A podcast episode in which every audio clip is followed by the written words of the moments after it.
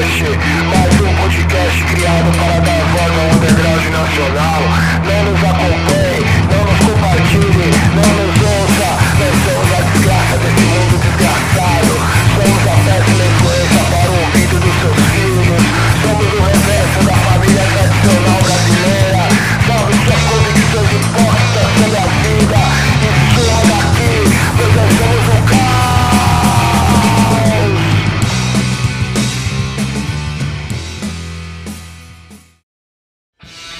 Underground Cast, mais um podcast criado para dar voz a ícones e bandas do nosso cenário underground nacional.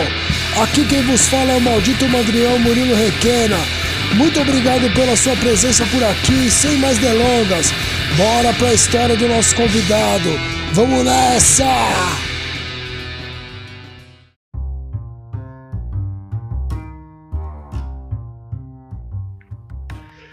Estamos no ar, estamos no ar, meus amigos e minhas amigas, minha galera do ar, Underground Cast, mais um podcast apenas, dando voz e contando história de ícones e bandas do nosso cenário underground nacional. E por falar em ícones, mano, hoje eu tô aqui com a ícone More do nosso underground, mano. Ele que é produtor cultural, mano, é DJ de pendrive, maratonista, se diz ser o feio do punk, especialista em rock de pobre, caralho, que é ele? Fernando Abreu, feio, pé surdos, e aí, meu mestre? Boa noite a todo mundo que está ouvindo, boa noite a você, meu querido Murinão, boa noite a todos e a todas, e é isso aí. Eu estou até boquiaberto e lisonjeado com, com tantos adjetivos a mim atribuídos. Eu acho que eu não mereço tudo isso, né? Não sou nada nem ninguém. Estou aqui sentado aqui, com a sopinha quente na boca aqui, botando camiseta no meu filho enquanto ele sai do banho. Barato é louco. Vamos que vamos. Ah, caralho, é nóis. Aí, os caras chamam né, aqui, mano. O roqueiro tá direto aí, ó, bebendo, né? Se matando, usando drogas. Você tá aí tomando sua sopinha. Você, é maratonista profissional, né, mano? Já, já tá, já tá, já chegou ali nos 50 primeiros São Silvestre ali, não? Não, profissional, eu tô longe de ser profissional, tá ligado? Atleta profissional tem que treinar muito, muito, tem que viver para treinar, né? Eu corro três vezes por semana para queimar as brejas que eu tomo e as porcarias que eu como, né? Mas na São Silvestre eu consigo posição boa. A última mesmo eu cheguei mais ou menos em 1170, alguma coisa assim. Aí, cara, eu falei, pô, eu falei brincando, mas aí, tá, tá vendo aí, ó? Pô, chegou bem, cara aí. É, é 20 mil pessoas, né? Sei lá quantas mil pessoas é esse bagulho? Acho que é 35 mil, tá bom, né? Oh, então tá bom, tá bom. Completou, né? Dizem que a São Silvestre, eu falei aqui na, na zoeira, mas dizem que a São Silvestre é difícil. Se você completa ela, já, é, já tá valendo, né, mano? É, não é qualquer um mesmo não que consegue. O bagulho é muita treta, principalmente na, nos dois últimos quilômetros, que é só subida, né? E geralmente os caras botam a largada por causa do horário da Rede Globo lá, bota o pessoal pra largar 9 horas da manhã. Quando chega 10 e meia, a hora que você tá subindo a brigadeiro correndo, essa alma já saiu do corpo já. Puta que pariu, né, mano? Até nisso os caras querem dominar, né, velho? É. Mas é, é, é, chato pra caramba, né, meu? Porque geralmente largada de corrida por aí é 6 horas da manhã, 7 horas. Os caras botam pra largar 9 horas, 9 horas, o sol já tá fritando a cabeça de todo mundo. Pode crer, pode crer. É foda, ajuda pouco ainda, né, mano? Ajuda menos ainda. Feio, muito obrigado aí, mano, de verdade, por acreditar na gente aí. Obrigado aí pelo seu tempo. Eu vi que você tava meio na correria ainda, já tinha trocado ideia até meu tempo, né, cara? É, então, é... por causa que a, a, vida aqui tá complicada. Eu adotei uma metodologia na minha vida de não ficar mais querendo abraçar o mundo todo, entendeu? Eu prefiro focar em uma coisa de cada vez. Eu tava muito atarefado com os trabalhos no semestre que da faculdade, né? Semestre, esse semestre ele foi brutal de tarefa. Aí você concilia filho com trabalho, com outras coisas assim. Aí separar uma horinha para dar uma entrevista realmente ficava um pouquinho complicado, né, para encaixar. Mas agora eu tô de férias por, por enquanto, então vamos aproveitar essa brecha, né? Oh, ótimo, mano. Valeu mesmo, valeu de verdade, cara. E inclusive também teve um lance aí que, meu, você tava contando aí que você teve até que. Você tá tendo que segurar a onda em casa aí. A pandemia chegou chegando aí, né, mano? É, demorou um ano e três meses, mas a gente foi premiado aí com o Covidão aí, mas, mas só que no final deu tudo certo, ninguém pegou de forma grave, não, tá todo mundo bem, todo mundo recuperado. E é isso aí, só nos primeiros dias que deu uma abaladinha aqui no sistema, mas já tô zero bala de novo. Eu acho, né? Vamos ver o que o médico vai falar na hora dos exames. ah, não, mas vai tá, vai tá, tá tudo certo, mano. Vai tá tudo é, certo. Né? Porque a sequela mata também, né? A pessoa acha que tá bem, aí tem um glomérulo do canal da cápsula de Bowman que fica dentro do rim, que tá zoado, aí a partir disso aí desencadeia uma pá de bagulho e ninguém sabe de onde veio, né? Então a gente tem que dar uma olhadinha. Pode querer dar uma atenção, né, velho? Já que, é. já que os governantes não dão atenção, né? A gente tem que dar atenção por nós mesmos, né? Tem jeito. É, então, se a gente não se cuida, quem vai cuidar de nós, né? Aliás, ninguém tem que cuidar de nós. Ai, caralho. Feio, da hora, mano. Vamos falar de muita coisa aí. Vamos falar de pé surdos, clipe, uma pá de show aí que vocês fizeram. Mete o louco live. Vamos falar de tudo isso aí, mano. Mas eu queria saber de você aí primeiro. Como é que foi? Como é que começou a bagunça aí? Como é que foi seu primeiro contato com rock and roll? Você já foi com o punk? Como é que foi o primeiro?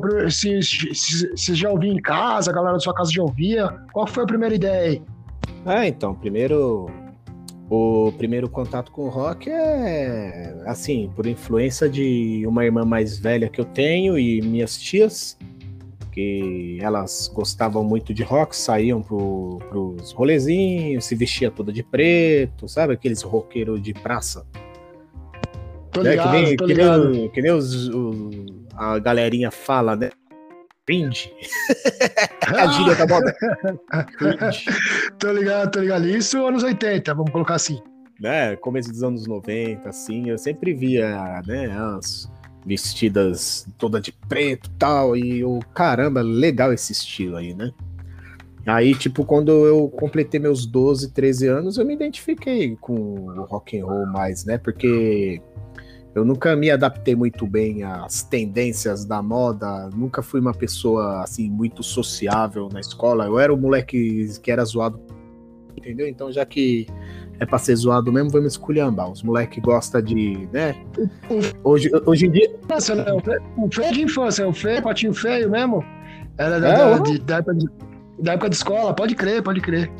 Eu tentava me adaptar, quanto mais eu tentava me adaptar à molecadinha, mais eu era zoado. Então mandei todo mundo se fuder. Então, ó, vou escutar um rock, vou comprar uma camiseta de banda, vou procurar as fitinhas que minhas irmãs, minha tia tinha gravado e vou meter as caras. Aí é aquela coisa, né? Vamos escutar o rock na rádio, vamos comprar o CDzinho pirata, vamos gravar as músicas que tocava na rádio, na época pegava fita, né? Aí tocava as músicas, gravava na fita. Se o locutor não falasse no meio da música, né? Tava ótimo, né?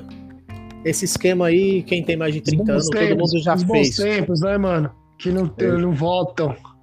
E aí o punk rock surgiu na, quando passou a reportagem, né, falando sobre a morte do Joey Ramone e tal. Aí, tipo, as musiquinhas, os trechos de música do Ramones que ia passando, a história dele, tudo aquilo ali me chamou muita atenção. Eu fui muito, fui indo atrás de Ramones, comprei um CDzinho do Ramones, pirei no Ramones e caramba, isso é punk rock. Eu sou punk, eu não conheci nenhuma banda punk, só Ramones, eu já me titulava punk. Agora eu sou punk, acabou. Aí nisso eu fui atrás de mais bandas, né, nacionais, internacionais, tinha material pra caramba ainda nas bancas de jornal, né, revista Rock Brigade, revista Metalhead, essas revistinhas mainstream, né, que só divulgava a banda mainstream, mas sempre tinha um, uma paginazinha, um cantinho que tinha a resenha de, do CDs punk que saía na época, que falava, uma matéria que falava sobre uma banda e outra, aí tinha aquela sessão de cartas, Aí eu anunciei, eu comecei a trocar informação com uma par de gente, é assim. E daí o resto da história todo mundo já conhece. Era, era o network que tinha da época, né, mano? Não tinha outro network. O network era esse, Galeria do Rock, os cartazinhos, os cartazão lá. É. Então, tá eu peguei, a, é, peguei o final dessa época, né? Isso aí era 2001, 2002. Tipo, já existia internet no Brasil, mas não era uma coisa tão democratizada que nem hoje, né? Tipo, em 2002 2001, uma, um vocalista de uma banda underground, a única entrevista que ele daria na vida seria uma entrevista de emprego, que ele tomaria um não, né? Hoje em dia a gente tem podcast a rodo aí, a galera tá com tudo na palma da mão aí para fazer acontecer, né? Só não tá sabendo usar muito com sabedoria, mas isso aí é outra história. Mas enfim, né? Naquela época, que nem você falou, né? Nos primeiros rolepunk que eu fazia, não tinha rede social nem nada. Para mim saber do rolepunk, eu tinha que colar no centro no sábado. Colava na lojinha que tinha lá no terceiro andar da galeria, fora do ar, tinha uma pá de flyer colado. Eu procurava, será que vai ter alguma coisa? Ah, ah essa aqui tá marcada onde, onde que é? Ah, Vila Nova Cachoeirinha. Vila Brasileira. A, a, loja do, ah, Fabião vamos, tinha, vamos. né? A loja do Fabião tinha vários flyers também, aquela Bitmoney, né? Que era do Ramones. É, tinha... tinha é, tinha do, do Fábio e tinha do Fora do Ar. Eu ia mais na Fora do Ar, que a galera colocava mais flyer lá, né, meu? Mesmo com a loja fechada, o cara deixava lá a tábua lá. Era uma tábua com uma pá de flyer colado lá. Pode crer, pode crer. o pessoal se inteirar. Aí era dessa forma, né, mano? A gente se organizava assim, a gente só sabia onde ia ser o rolê no dia do rolê, na hora. Assim, ah, é, é ah tem um flyer assim, ah, eu vou nesse aí, vamos, vamos. Já era. Caralho, vocês escolhiam assim na hora, mano? Já ia pra, pra, pra porrada. É que nem eu falei, se, se, você não. Você só ficava sabendo dos sons que ia rolar pela cidade se você colocasse nos outros sons. Não tem mais esse bagulho de você não, falar é... que pertence à cena, tá ligado? E, tipo, ficar aqui escondido atrás do computador e tá sabendo de tudo que rola na cidade. Você sabe. Tinha que colar no outro evento. Aí vinha não, alguém é, entregar o flyer pra você. Eu entendi, mas às vezes poderia ser, sei lá, você tá dando um rolê na galeria, aí você via, por exemplo, vai, é. eu, você tava dando um rolê na quinta, sexta, você via um rolê, mas vocês iam na hora, vocês já iam pra galeria pra ver o que tinha pra ir pro rolê. É, exatamente, não era todo de semana que a gente, né, que eu tava no centro, né, aí tipo assim, ficava um mês sem colar no centro, né, meus afazeres e tal, colando nos rolezinhos de quebradinho, ah, caramba, hoje eu vou dar um rolê, vou trombar os punk. Você colava na galeria já é certeza que ia ter punk. Seja no bar do China lá embaixo, no antigo bar da Dona Ana que tinha. O pessoal ficava muito ali no Paysandu ali também, né? Trocando ideia, arrumando briga, principalmente arrumando briga, dando facada nos outros de graça, mas enfim. Essa época era foda. Aí a gente colava lá e olhava. Aí pegava o flyerzinho ou guardava de cabeça, tinha vezes que o local era tão frequente que só de ler o nome do local a gente já sabia onde era. Chegava lá e o bagulho tava rolando, entendeu? Se você não colava em evento direto, a forma de saber o que ia acontecer era assim. Ou então o pessoal te telefonar. Ou você que tem um contato telefone de pessoal que tem banda, ligar pro pessoal para perguntar quando era o próximo show. Era assim, cara. Pode crer, pode crer. É, tempo, tempos difíceis, velho. Tempos difíceis, mas era bom, viu, cara? Era bom. A gente tava. Ah. Eu acho que a galera dava mais valor, viu, mano? Ah, era outra coisa. E por incrível que pareça, era mais difícil de ficar sabendo, mas só que tinha pelo menos cinco vezes mais público que nem hoje, né, meu?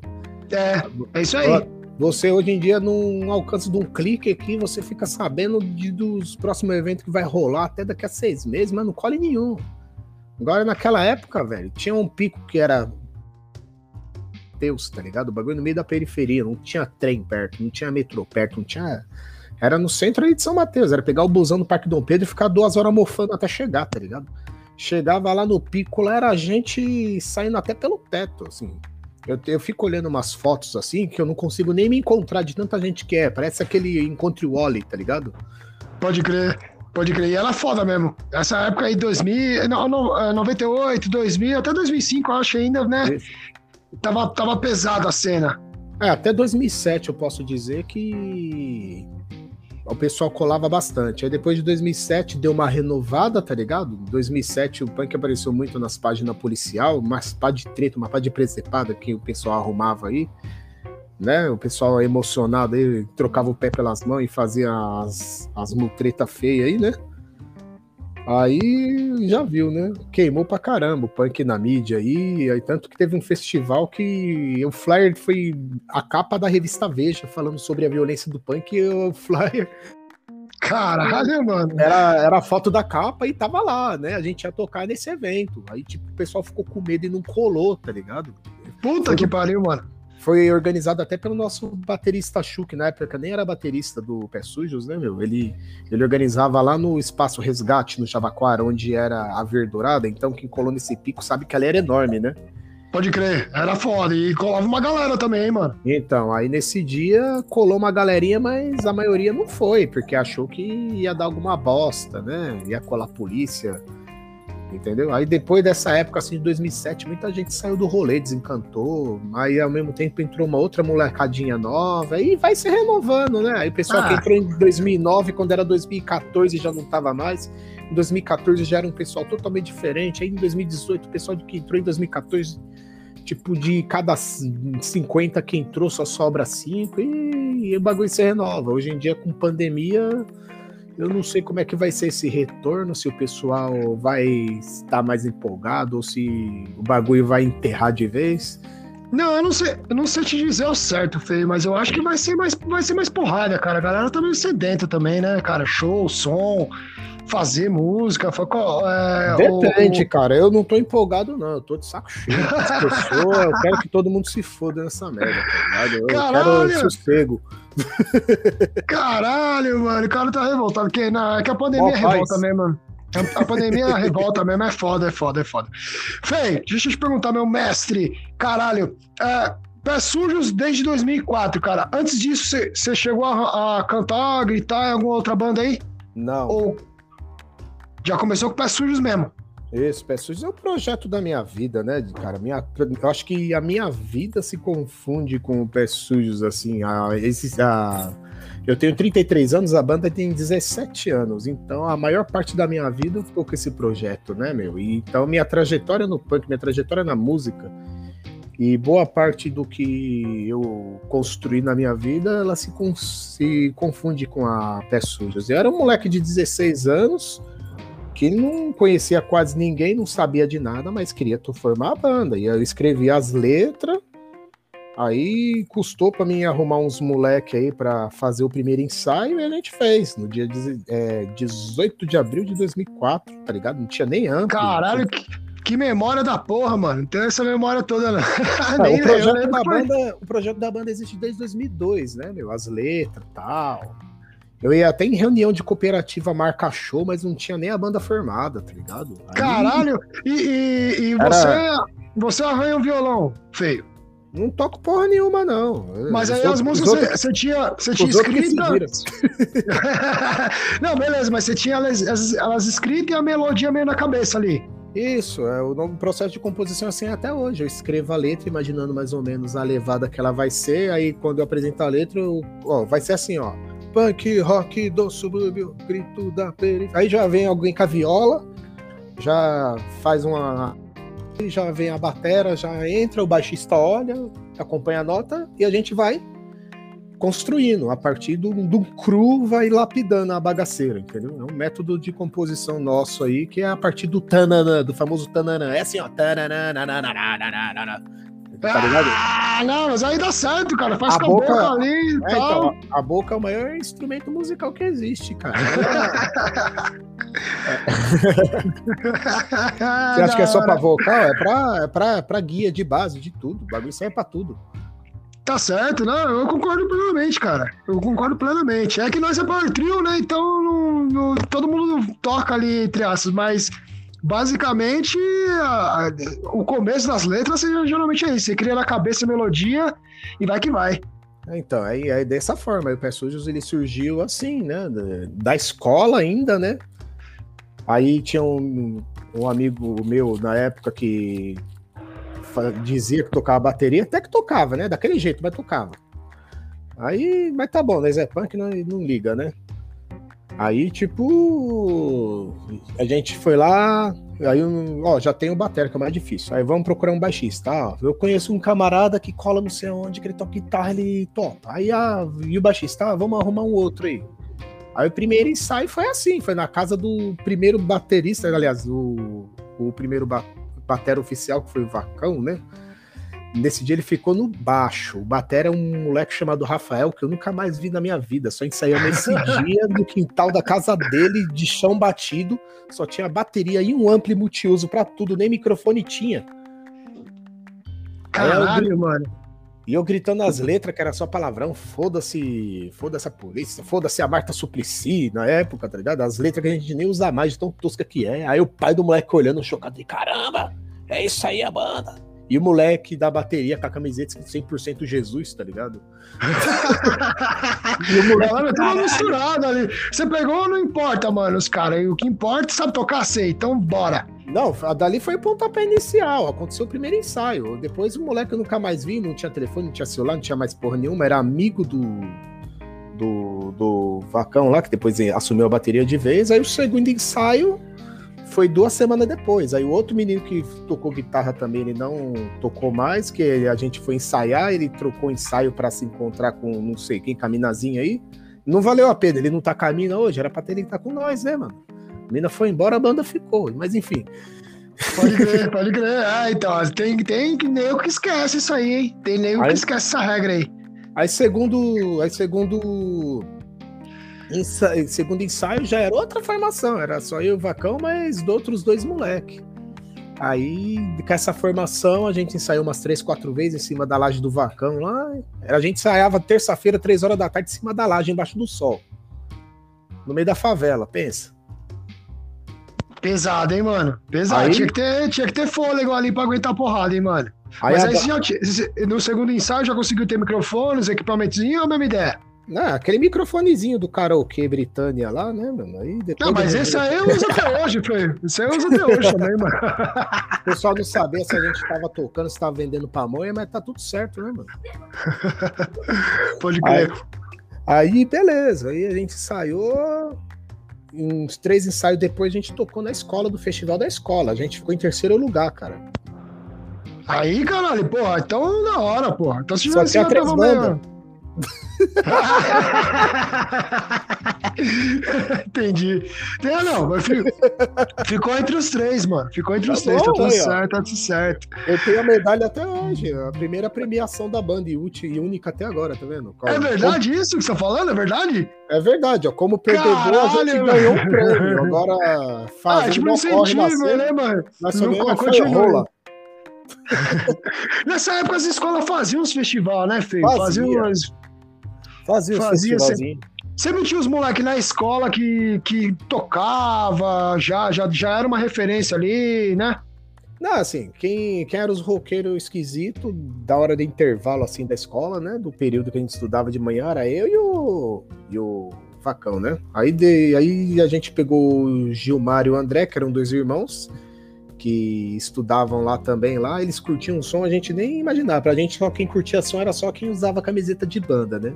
Aí os moleque ali com o visualzinho de bom moço ali, de camisetinha polo lá, aí chega em casa os moleques escutavam hardcore do caralho, né? Aí, tipo, os moleques foi lá, foi se aproximando, ah, toca, toca, da hora, vamos tocar no festival. Até meu primo, que nem era da banda, participou fazendo um backing vocal lá e. E nosso som era daquela, daquele jeito, podreira, né? Três ensaios em cima da laje lá, bagaceira total. Já chegamos tocando Pânico em SP do Inocentes, aquele pessoal não, nunca tinha ouvido aquilo na vida.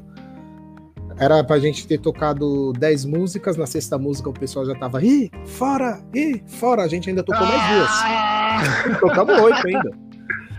Porque aí tinha uma outra banda de rock que tava. Resistindo, resistindo desde os primeiros ensaios, cara, desde o primeiro rolê. Não, mas a gente tava lá pra tocar mesmo. A gente não tava lá pra ganhar. A gente tava lá pra tocar e foda-se, tá ligado? E já é.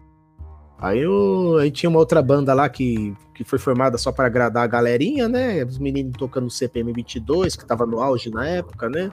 Só CPM 22, Rodox, rock, rockzinho de rádio. Aí as, as meninazinhas Patricinha, né? Patricinha, é, na escola ver. pública não tem patricinha, não. Tem uma menina que tem dinheiro para comprar um caderno de 5 reais mais, mais caro, né? patricinha é na escola particular, né? As minazinhas as minazinha metidas a patricinha, os caras metidos a boy. As, as, mais, mais pop ali, né? Porque é, as o pessoalzinho tudo. Pop. Aí chega nós lá, eu com aquela mesma jaqueta verde que eu tenho até hoje. Eu falei, ah, que a banda pé sujo, os Pânico SP, pum tá, pum tá, pum pá, pum pá, pum pá, pum pá. E aquela guitarra parecendo uma caixa de música. Cara, mas eu tive um episódio quem... parecido, Fê. Mas quem, com, quem com agitou o som, inclusive, foi o pessoal então, do hip hop. É isso que eu ia falar, mano. Cê, nos loucos, a galera agita e fica, fica, agitava, né? E ficava assustada, mano. Falava, que, que, que esse louco aí, caralho? E os caras se quebraram, se quebrando na escola era assim também, mano. Ah, então, aí a gente tá lá tocando, e chega a professora assim, no final da sexta música, ai, obrigado, essa foi a banda, a gente tocou. Papai da filha da puta. Caralho, queria boicotar o bagulho? Não, nós atropelamos a professora, tá ligado? Aí depois. ah, vai, vamos embora essa porra. Tá bom. E tem filmado isso aí. Eu tenho que pedir nos arquivos da escola, cara. Caralho, da hora. Aham. Da hora, da hora. E, e- e- pode falar, desculpa, cara. Não, fala aí, pô. Não, esse, esse, esse foi o primeiro show do Pé Sujo, então, na escola, é isso? Já. Ah, isso, exatamente. Já, já daquele jeito.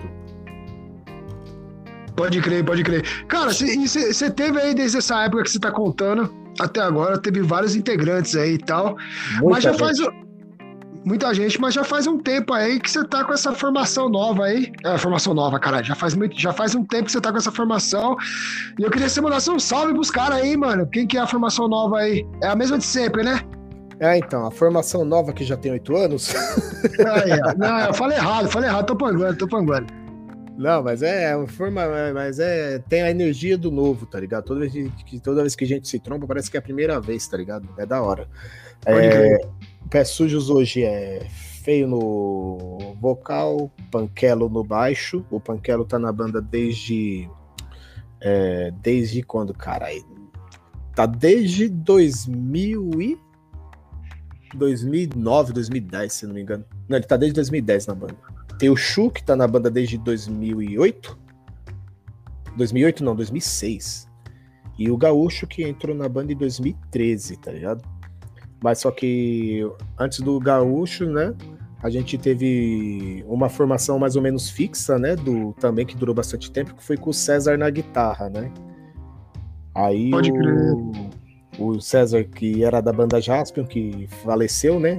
Aí em 2012 ele faleceu, mas só que ele saiu da banda em. aí- Na verdade, eu encerrei a banda por um ano, né? Eu encerrei a banda em 2000 e... em 2012 e voltamos em 2013, né? Então ele permaneceu na banda até o fim da banda. Não, em 2013 que o César faleceu. Me, me falhou a memória aqui. Aí, quando a gente tinha voltado depois de um ano, alguns meses depois, acabou sendo assassinado, né? Caralho. Treta. Aí- Treta. Na, é, treta de, né, a própria namorada na época matou ele, né? Caralho, mano. Caralho. É uns bagulho doido de ciúme, tá ligado? Sei, sei, sei.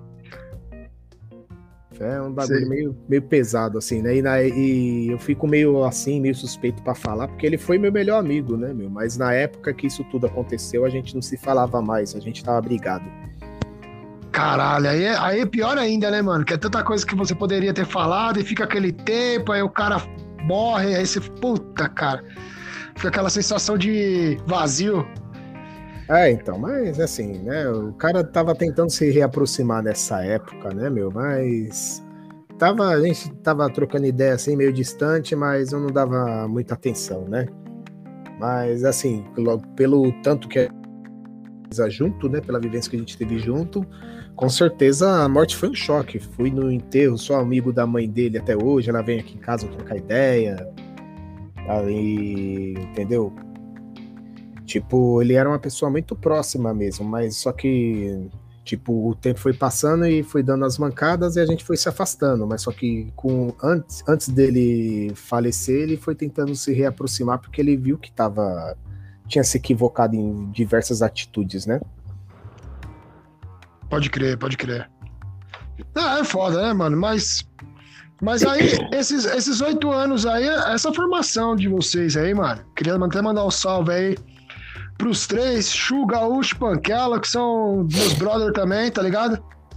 E, mano, essa formação de essa formação do Pé Sujos aí é, é sólida e vocês são bem brother mesmo, né, mano? Então dá pra ver que é uma união além da banda em si, não só a banda. Todo que é necessário mesmo pra você conseguir manter o negócio há tanto tempo, né, mano? Ah, então, é, a- depois que essa formação entrou em ativa, que eu falo que as coisas começaram a acontecer, tá ligado? Isso em, com. Isso com. Deixa eu ver, cara, eu não tô conseguindo nem fazer conta, que é a sequela da Covid aqui, os neurônios já foi pro saco já. Não, relaxa, cara. relaxa. com, com nove anos de banda que a gente encontrou uma formação mais entrosada, que as coisas começaram a acontecer mesmo. A gente teve muito show legal na época do César também. A gente gravou um split com a amnésia coletiva na época do César.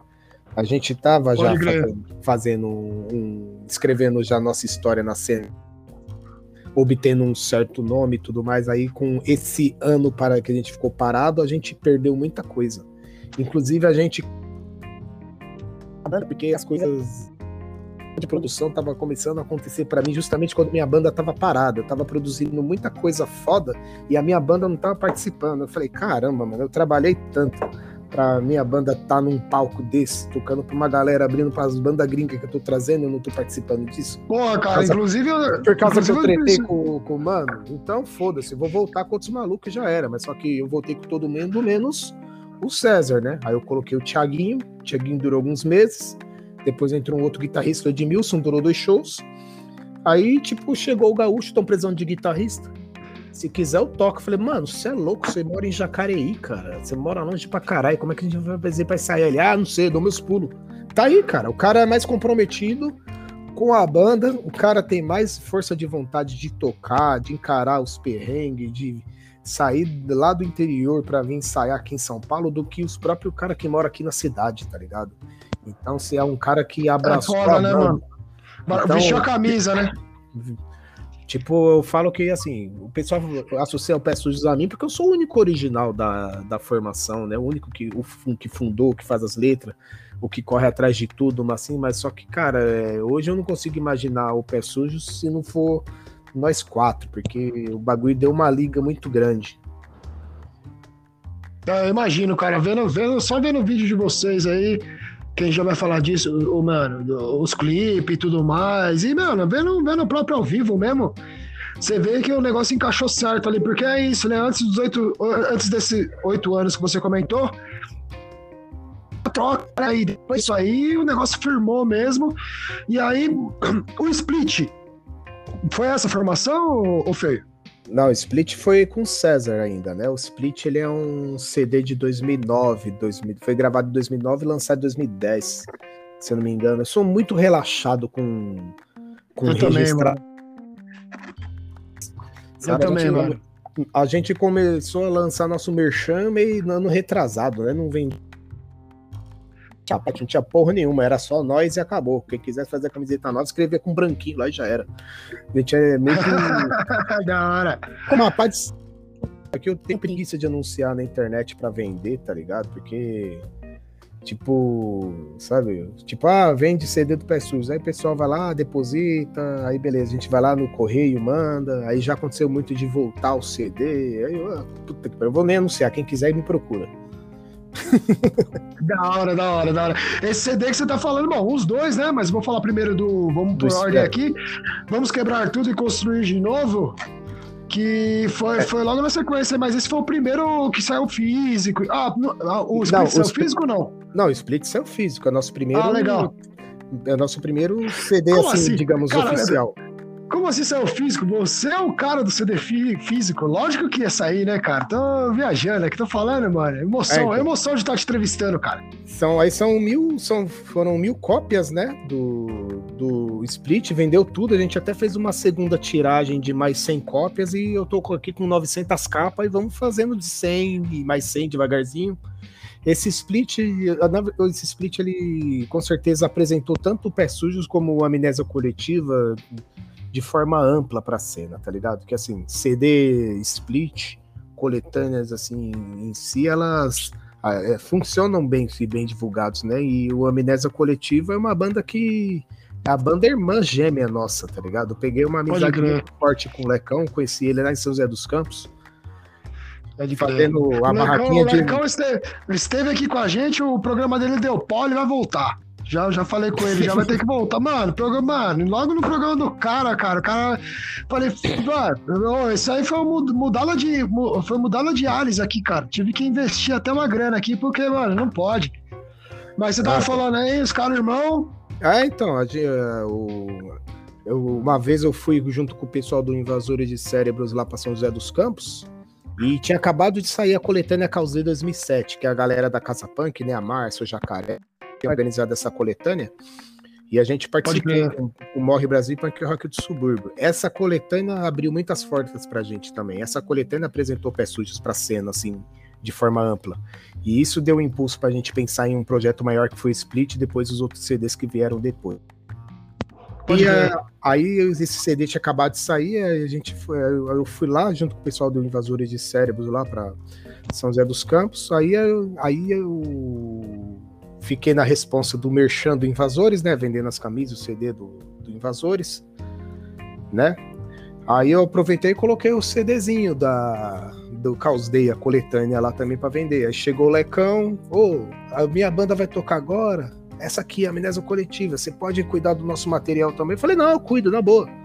Cuidei do material, assisti a banda, depois desci, ô, oh, muito foda o seu som, muito louco, a galera daqui pira no som de vocês, né? Vocês são uma banda bem expressiva aqui na região. Aí, ah, eu sou feio, ah, eu sou Lecão, ah, aqui o CD da minha banda, aqui a coletânea, aqui que a minha banda participa.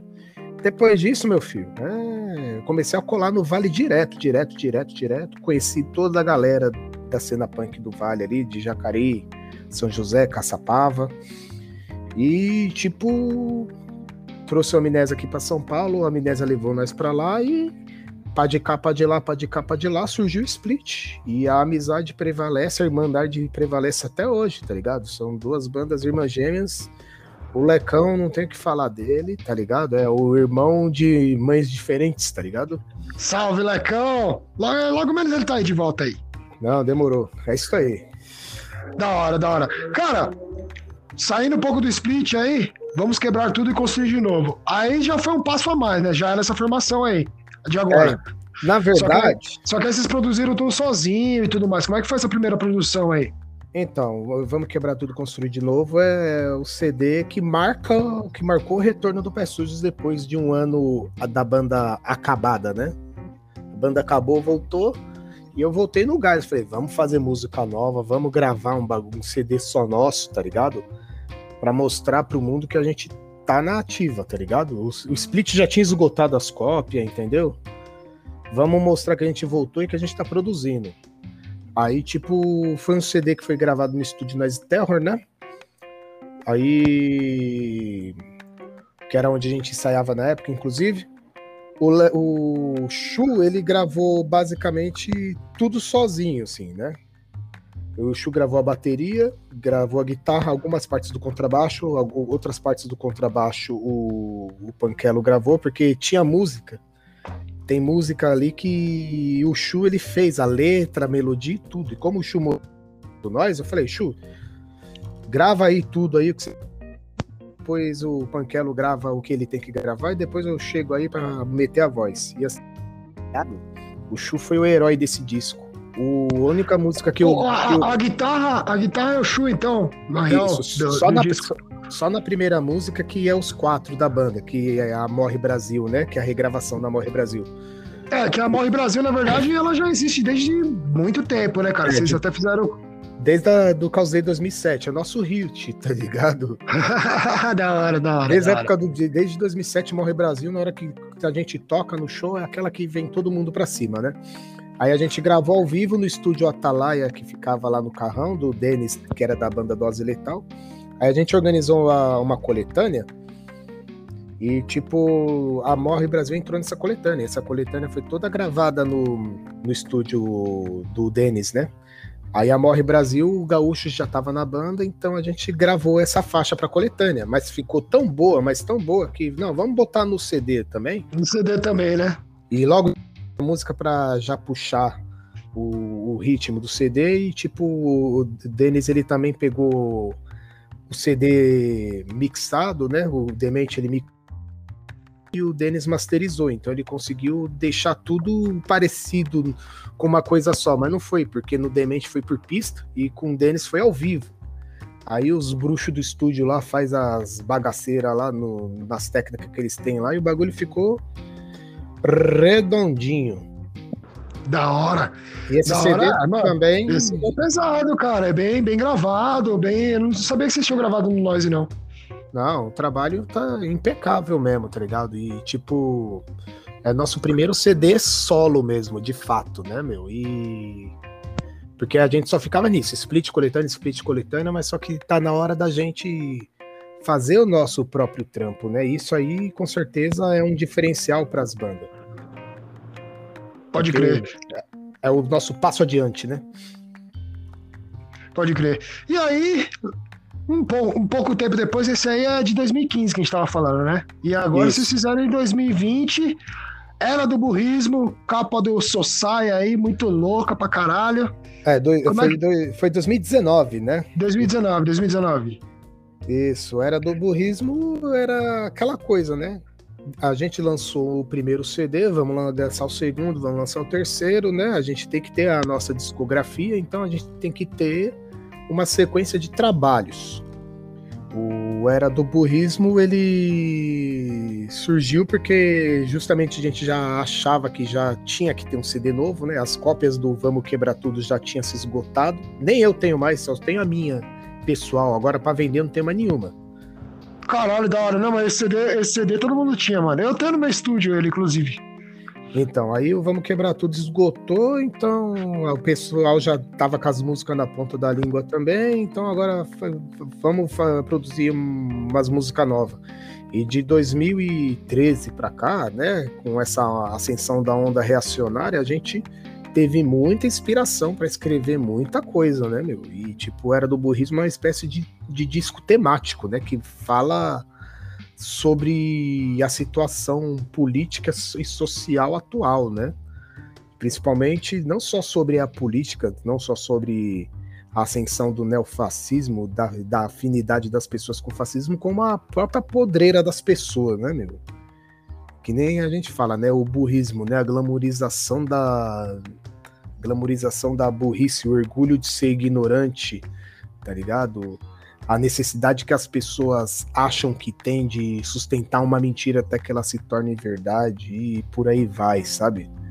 Aí, tipo, eu consigo. Nossa obra máxima. Eu acho que a gente não vai conseguir gravar um disco tão bom que nem o Era do Burrismo, entendeu? Não, tá fora, tá, tá bem gravado, as letras estão ma mais direta. Cara, esse, esse jeito que você escreve, é feio, direto, inte inteligente, eu não consigo fazer, cara, eu confesso. Tá ligado? Eu admiro a, as letras de vocês, eu acho do caralho. A, mano, muito. Parece que é, é bem pensada, mas as, as palavras são fáceis. Você entende o que eu tô querendo dizer? Tipo, as pessoas entendem e é direto, mano. É um esquema muito direto, tá ligado? É uma coisa que o pessoal sempre fala, né? O pessoal fala, ah, a gente quando escuta as letras de vocês, parece que, a, que você tá falando assim, apontando o dedo na minha cara, tá ligado? Tipo, é. tipo o pessoal tipo, fala, é umas rajadas. Morre Brasil esperando sempre deito. Tipo, é uma coisa, uma palavra, tipo, que todo mundo, mano, vai entender, é fácil, tá ligado? E, e é direto, mano. É foda, acho, acho foda, mano. É, e a área do burrismo, eu vi que você, você, você ficou mais chato ainda nisso. Não, é tipo, é, é um disco que assim, geralmente o nosso estilo é um punk rock clássico 77. Esse de Barreira do Burrismo meteu uma pegada um pouco mais hardcore em, em algumas das músicas, né? É, porque a letra pede isso, né? A situação pede isso, a raiva que a gente teve escrevendo as letras pede isso entendeu? Pode crer, pode crer. Pode crer. E também assim, né? Nosso showzinho tava muito. Nosso show tava muito coreografadinho, todo mundo lá, papapá. Eu falei, não, vamos fazer umas músicas pro pessoal arrancar sangue ali de vez em quando ali. Oh, pode crer, pô, o pessoal agita, mano, o pessoal agita, dá pra ver isso pelo Match Louco Live. Quem já vai falar disso, Feio? Feio, você falou que o bagulho ia demorar aí uma horinha, ó, mano, já, já bateu aquele intervalo nosso lá. Galera, Vamos fazer um intervalinho aqui rapidinho, que nossos arquivos já estão explodindo aqui. Não acabou, não, caralho. Tem, vamos trocar ideia pra caralho ainda. Feio. É nóis, já volta aí, beleza? Só passar pra frente aí, minha galera do medo, tudo nosso. Valeu, é... valeu.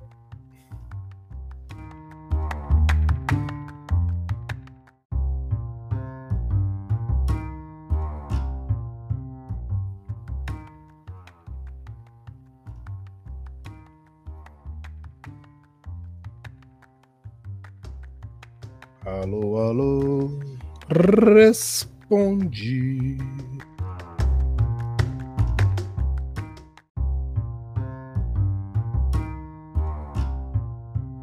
Tô escutando, tô escutando. Voltamos, caralho. Mano, o bagulho aqui, a luz acabou aqui, mas já voltou. Ainda bem que foi bem na hora da pausa, hein, mano? Senão ia foder tudo mesmo. Né? Aí a, a Enel tá ramelando aí na Santa Cecília? ah, cara, aqui não, aqui é na Sé aqui, mano, é mais, mais é tenso. É então, mano, cara, a gente tava falando lance de YouTube aí, a gente tava falando, eu, eu ia falar até do Mexe Louco Live, cara, mas os clipes aí, feio. Porra, o Morro em Brasil foi o primeiro clipe, clipe de vocês, cara, que é muito bem gravado, foi feito pelo Cinema Sub lá. Rock de Pobre também, que eu acho do caralho.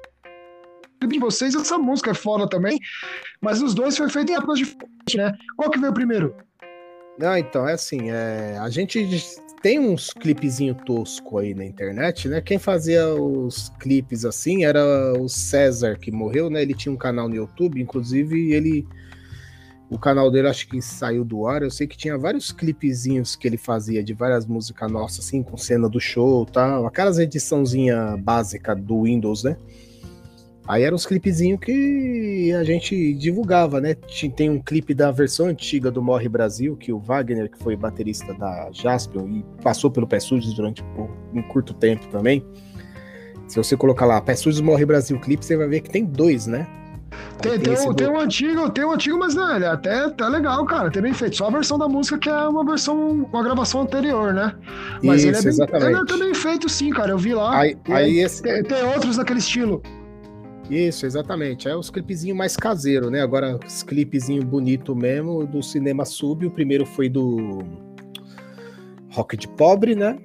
Foi uma, uma surpresa, porque assim, é... eu vou falar sobre o cinema sub e sobre o cara por trás dele, que é o Edson, né? Edson Spitaletti. Ele. Edson, salve, mano. Manda bem, manda bem. Já falou dele aqui com outras bandas, mas fala aí, pode falar, mano. Sim, então. O, o, o Edson, ele é aqui da quebrada do Itaim, né? A gente ia para os rolezinhos junto, né? Do, tipo, aqueles rolês que tinha no Ibirapuera, street rock, juntava a galera do bairro, ia todo mundo junto. No bairro ele colava, e aí todo mundo colava junto, tomava aqueles goró de 1,99 com nós e tal. Aí, tipo, ele se formou em cinema, né, meu? Com uma, uma bolsa do ProUni e tal, e, tipo, ele quis devolver para quebrada, né? Esse, em retribuição ele, tá, ele devolve para a sociedade, ele devolve para ele devolve para a sociedade um trampo com os artistas da, do Itaim Paulista, da quebrada, né? E a gente, como é uma banda de Itaim Paulista, de tipo de Miliano, que ele acompanha a gente, aí ele fez alguns clipes com a gente, né? E mas só que assim, hoje em dia ele tá em voos muito maiores, né? Ele é um profissional bem quisto, bem requisitado, assim, tá ligado? E a cada, tá cada vez melhor na, no ramo de atuação. O cara tipo, cada vez mais conceituado no meio, né? Então dá um orgulho enorme em saber que um cara da magnitude dele, tipo, é um cara que acredita no nosso trabalho. Tem vezes que eu penso em desistir de tudo, tá ligado? Quem me vê empolgado assim, querendo organizar isso, organizar aquilo, fazer isso, fazer aquilo, tipo, não faz ideia de que aqui eu eu tô de saco cheio de tudo, assim, mas só que eu vendo as pessoas que gostam da gente, que acreditam no nosso trampo, pessoas como Edson, que faz a gente continuar, né? Aí o primeiro clipe dele foi com a gente foi Rock de Pobre.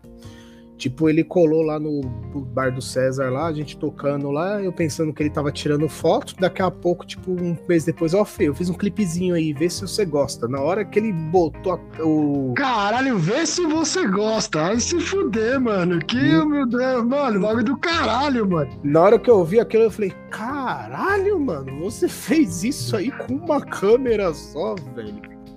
Puta não, que merda, eu não acredito. Mano. Aí ele fez, tá ligado? Aí depois ele falou, vamos. Que ele faz clipe pra, pra galerinha da quebrada, né? Tipo, que nem falou assim, né? Um trampo ideal dele, né? Divulgar a quebrada, né? Aí ele se propôs a fazer o Morre Brasil. O Morre Brasil foi um trampo um pouco mais demorado, mas foi uma coisa em comum, assim, né? Tipo, ele colou no, no bar do César, filmou a gente no bar do César, depois a gente fez em Ferraz, ele colou em Ferraz, e teve um outro som de Itaim Paulista que ele filmou também. E, tipo, ele foi trabalhar em Brasília né? Foi captar umas imagens lá em Brasília, lá fazer os, os trampos de audiovisual dele lá. Ele aproveitou e captou umas imagens também do da região ali do Palácio Planalto, da esplanada dos ministérios, tudo mais, e, e, e fez o que fez. Aí... Já embolou, embolou no projeto, ó. Maluco pensador, cara. Isso mesmo a gente comentou com o Velhos Boêmios, né, mano? O próprio Amnésia também fizeram. Mano, o cara tá representa na cena aí, é do caralho, mano. É, 90 em chamas também. 90 em chamas, sim, sim. Fala, comentamos também né, quando foi. Quando o Hugo o Gão teve aí. Da hora, mano. Os caras que representam é isso aí. Aí e, mano. Aí falar, agora, falar. mais recentemente, tem o clipe de punk de plástico que ele fez com o resto das imagens que ele tinha feito dos outros clipes. Ah, é, cara, eu vi lá. Aí ele colocou as letras, né, junto, já tá mais repaginado. Ah, isso aí, isso, cara. É, uma, é um lyric vídeo, né? E tem o, e o, o Matt Loco, um projeto dele de é nosso. É... Pode crer, cara, pode crer. E como é que foi essa pegada aí, feio? Mete o louco lá, e essa gravação tá. Mano, o som tá do caralho, né? Tá muito foda. Como é que foi, mano, gravar essa parada aí, esse projeto, preparação Não. e tudo mais? Que assim, é, isso aí foi há três anos atrás, né? Inclusive hoje já faz exatamente três anos esse dia, né? Que assim, a gente. A gente tocou algumas vezes no hangar. Algumas vezes não, duas vezes no hangar 110, né? Que foi o pico, assim, digamos, mais ó que a gente tocou, que a gente só toca em boteco, tá ligado? Chama mais para tocar no boteco do seu Zé, no boteco do Maranhão, no boteco da Maria que nós vai. É assim. Pode crer, mas, mas toma, o Mandrião fez parte de um monte de coisa e mesmo assim, mano, sempre foi do caralho, velho. Boteco é da hora tocar também. A gente sempre foi essa banda de boteco, né? De acordo com as más línguas, né? Tem uns caras aí que fala que a gente é banda de bairro. Lógico que a gente é banda de bairro, cara. Não tem nada melhor que tocar na quebrada. A gente às vezes toca nos picos da hora aí, com a estrutura do caralho, mas o pessoal parece que tá morto. Na quebrada, não. Na quebrada, você... o retorno do som é o pessoal pogando, assim, tá ligado? O som bate e volta. Pode crer. O, pessoal, crer. o som bate no rebite enferrujado do panquinho e volta para nós. É assim, cara. Pode crer. Aí, assim, a gente nisso aí a gente tava fazendo esses sons assim mais de quebrada, tocando uns picos melhor de vez em quando, sendo bastante requisitado, a galera conhecendo melhor o nosso trampo, né? Por causa dos CDs circulando bastante. O Leandro do Ódio Social, ele viu nosso show, assim, várias vezes. O Ódio Social é assim, né? A gente acompanha, a gente se acompanha mutuamente desde quando eu entrei na cena, 2004, 2004 assim, com o começo do Pé Sujos, que ele vinha tocar aqui de Itaim Paulista, aí a gente tocava junto. Aí a gente foi desenvolvendo amizade desde essa época, quase 20 anos de amizade, né?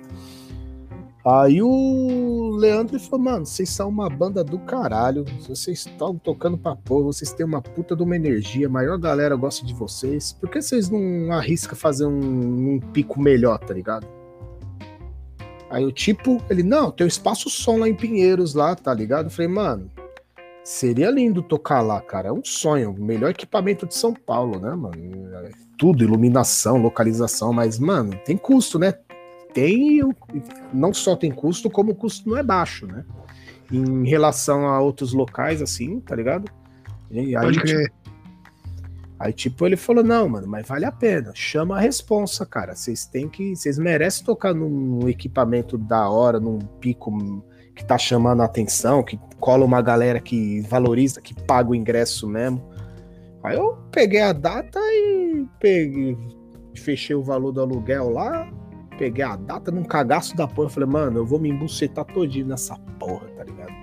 Que o pessoal não paga nem cinco conto pra ver nós no boteco. Imagina. Pior que é ousado mesmo, né, mano? Pra fazer o bagulho, já fazer o projeto, pra gravar tipo um DVD que vocês fizeram. Não, não, mas Bem vai gravado, estrutura o DVD, grande, mano. O DVD não tava no projeto, não, cara. Aí Aí, mas só que assim, a gente tem que botar a entrada de 20 conto porque tinha que pagar o pico, tá ligado? Mas só que vale a pena. O pessoa que vai pagar 20 conto para entrar nesse espaço som, ela vai encontrar uma, uma condição boa de som, tá ligado? Ela vai ver um palco da hora estruturado, vai ver uma banda tocando com prazer, vai a banda tá escutando tudo lá em cima, trampando, tem toda uma estrutura, tá ligado? Então, a pessoa não tá pagando 20 conto para ver a banda, a pessoa tá, 20, tá entrando, por, tá pagando 20 conto para ver a banda com qualidade, com conforto, tá ligado? Pode crer, com toda a estrutura, né, mano? A gente teve o prazer de tocar Não. lá, inclusive com no Isso. show de vocês, né?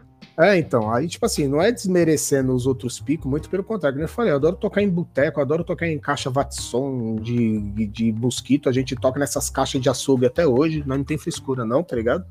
Pode crer. Mas assim, quando, quando é a ocasião de tocar num pico melhor, tá ligado? As pessoas têm que entender que é o preço, cara. Então paga, porque vai valer a pena. Você vai gostar do rolê, tá ligado? A gente também vai fazer dar, dar o nosso melhor. A gente- a gente dá o nosso melhor em qualquer lugar, só que o nosso melhor daquele jeito, que nós não sabe tocar direito, mas foda-se, né?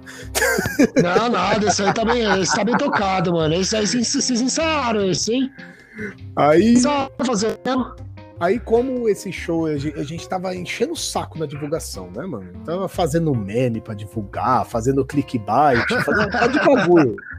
Aí o Edson chegou e falou, mano, eu tô livre nesse dia. vou- esse pico aí eu já colei, é muito louco, o som de lá é muito louco, a luz é muito louco. Vamos fazer um. Vamos filmar o show de vocês. Falei, pô, demorou, vai virar um DVD. O o show normal das bandas. E depois que eu acrescentei lá, a gravação do DVD do Pé Sujos, tá ligado? E, e aconteceu. Aí colou o Edson lá com a equipe lá e botou as câmeras lá e fez acontecer. Depois ele editou. Então eu falei, ah, não acredito. Um trampo desse, cara. Ó, tá profissional, o negócio tá profissional, velho. Tá bem profissional a parada, hein, mano? Tá da hora mesmo. E o Al tinha contratado o Daniel do Zapata, né? Também. Além do, do- de contratar espaço som, de, de ir atrás dos custos do DVD, né? Porque a gente, a, a gente é assim, né? Tá fudido, fudido e meio, né? Tá caro, então vamos botar. Vamos botar tudo junto. Aí chamei o Daniel pra operar a mesa e gravar nosso show. Aí, só que no dia, o, o, o programa de gravação ao vivo, o Reaper, falhou dele, né? Só pra variar. Só pra falhou. variar, só pra ajudar. Aí falhou e não gravou nada. Aí o áudio do DVD é de um Tascam, né? Do gravador de ambiente que o Edson tinha, que ele colocou lá no fundo do salão, do lado do- do- da lata do lixo, tá ligado? Aí quando você assiste o DVD, dá pra escutar tudo assim, o nosso som. Aí no meio da música, uma garrafa batendo no fundo do lixo. Plim! tipo, você se sente lá mesmo dentro do, do show, tá ligado? Você escuta. garrafa batendo. Pode crer. Ah, o bagulho é real, mano. O bagulho é real. Mas, é, total. mas assim, se, se não. Ah, mas tá bem, bem. O se áudio não tá bom, cara. Porra. Mas se não tivesse dado essa falha no equipamento, a gente também tinha lançado um CD ao vivo, mas só que a gente tem um projeto de gravar um CD ao vivo e com essa mesma equipe, tá ligado? O Daniel é monstro na mesa, é monstro na gravação, tá ligado? Mas só que essas falhas acontecem, né, meu? É. As bandas que puderem é, fechar um um disco ao vivo com ele, gravar um show com ele, vai. O cara. Não tem nem o que falar, velho. Vale o custo, vale o investimento. O cara é. Da hora. É, Daniel, mano, Zapata, fiquei triste com o fim do Zapata, mas a gente sabe que, né, mano, os motivos aí são óbvios, né, cara? Pra segurar a pandemia, esse rolê pesado. Daniel, Daniel é guerreiro demais, cara. Quando sem pandemia o Zapata já tava sendo uma batalha pra manter, né, meu? O cara, o Zapata assim é um, é um pico movido, mo- movido e mantido pela paixão, né, mano? E é aquela coisa, né? A gente tá de saco cheio, mas a gente ama o que a gente faz, né, cara? Eu já tive bar também, mas só que a paixão tava me custando muito caro, então durou pouco. Desde quando eu te conheço, cara, eu te conheço há uns seis anos, você fala que tá de saco cheio, cara. Você sempre tá de saco cheio, porra. Ah, é foda, é foda. É, é foda, mas a gente, a gente não vive sem, mano. É, então, é aquela coisa, né? Eu, eu vou procurar aparecer menos, cara. Que uma coisa que eu aprendi, né? É, a gente tem que priorizar a qualidade, não a quantidade, né? Às vezes, às vezes a gente quer colar em todos os rolês que tem, aí a gente gasta dinheiro à toa, passa raiva, arruma treta desnecessária, vê coisa que não quer ver, escuta coisa que não quer escutar, fala coisa que não quer falar e se complica pra caralho. E também, né, aquele ditado, melhor ter ido ver o filme do Pelé, né? Às vezes a gente tá entediado, a gente se mete em cada buraco assim por se meter, mas no final, mano, não vale a pena. Aí a mesma coisa é pra tocar, tá ligado? Você tem a sua banda, você quer tocar pra caralho, mas, mano, numa cidade que nem São Paulo, que a gente tem uma cena inchada, a gente não tem uma cena grande, a gente tem uma cena inchada. A gente tem mais integrante de banda que público, tá ligado? Então, todos os fins de semana, todas as bandas querem tocar e todos os bares querem fazer show. Então, a gente tem um monte de bar rolando show, um pá de banda tocando e as mesmas pessoas colando nos mesmos lugares para ver as mesmas bandas. Chega uma hora que fica todo mundo de saco cheio. Aí, tipo, não vale a pena a gente largar tudo que tá fazendo, largar estudo, largar família, largar trabalho, ficar ajustando escala para chegar no mesmo pico que tocou semana retrasada, para tocar pro dono do pico, dois, dois três gato pingado e o ar condicionado, tá ligado? Não que, assim, as pessoas que vão assistir a gente, tipo, não são importantes. Muito pelo contrário. Um, um dos melhores shows que a gente fez, a gente fez para nove pessoas. Foi do caralho. Foi animal. Pode crer. Que eram nove pessoas tipo, que queriam ver a gente. Entendeu? Nove pessoas estavam lá cantando, dançando, pulando, assim, tá ligado? Valeu muito mais do que um hangar lotado que a gente já tocou também, tá ligado? Mas só que isso cansa, tá ligado? A gente desloca o gaúcho lá do interior, lá para vir para cá, o Chu sai correndo do trabalho dele, tem vezes que ele vem com o caminhão, o, o fardamento do trabalho dele, todo fudido, todo cansado, eu saio do açougue que o trabalho fedendo a carne para ir tocar também. Aí a gente chegar lá, é o mesmo lugar, as mesmas pessoas, entendeu? Então a gente tem que dar uma segurada. Tanto quem tá. Tanto, não só nós, qualquer banda. Então, se o pessoal quer tocar toda semana, vai tocar toda semana, mas só que vai chegar uma hora que você vai tocar, não vai valer a pena isso. Vai ficar todo mundo de saco cheio, todo mundo entediado. Então, melhor você tocar um show por mês, no máximo dois, em dois lugares totalmente diferentes, do que ficar batendo a cabeça toda semana. No final, fica todo mundo cansado, aí a banda acaba, fica todo mundo de saco cheio, começa as tretas, causa de dinheiro, por causa de tempo, por causa, né? A mulher tá esperando. Pode crer, faz sentido, faz sentido. Ah, então. A vida pessoal, né? Pede às vezes, cara. O filho, meu filho se queria sair comigo, eu vim aqui tocar, eu vim aqui tocar e deu bosta, tá ligado? Então, tipo assim, as pessoas têm que entender uma coisa. Não precisa se desesperar para tocar em tudo que é lugar, tá ligado? Para você ter um destaque na cena, você tem que ter o quê? Você tem que divulgar o seu trampo, você tem que gravar seu trampo, você tem que ir pra cima. Não, é, Fê, mas tem uma coisa também, tem uma coisa, a música também, mano. Tem que ter música, caralho. Não adianta ter clipe, ter isso, ter aquilo, outro, e a música ser uma bosta também, tá ligado? Ser barulheira, não ser uma... Eu acho que isso conta também pra caralho, mano. Ah, depende, cara. Tem barulheira que é da hora, eu gosto bastante não, de barulheira, caralho, mas enfim. Mas é... não é, não, eu, eu entendi o que você quis dizer. É, entendeu? É, é que assim, é... não tem jeito. Se você quer um lugar na cena, você tem que ter um pouco de carisma, você tem que botar uma música que as galeras, que a galera lembre, que a galera memorize. Um pouco mais forte, né, mano? Sei lá. Cada banda tem a sua característica, tem a sua metodologia. Não adianta eu chegar e dar essa dica, por exemplo, uma banda de crust, tá ligado? Que é uma pegada totalmente diferente, uma proposta totalmente diferente, entendeu? Mas assim, é, é, importante a banda focar mais em ensaiar, em produzir e gravar do que sair tocando direto. Até porque sobra é, mais espaço. Isso aí, a música. A música no, no esquema, tá? se preocupar com o que tá, o que tá passando, né, velho? Tem muita banda foda que não tem espaço, tá ligado? Você vai num, num, local, é as mesmas bandas de sempre tocando, é a mesma galera chamando as mesmas bandas de sempre pra tocar, tá ligado? E eu fazia muito isso, tá ligado? Agora, hoje em dia, não. Que nem.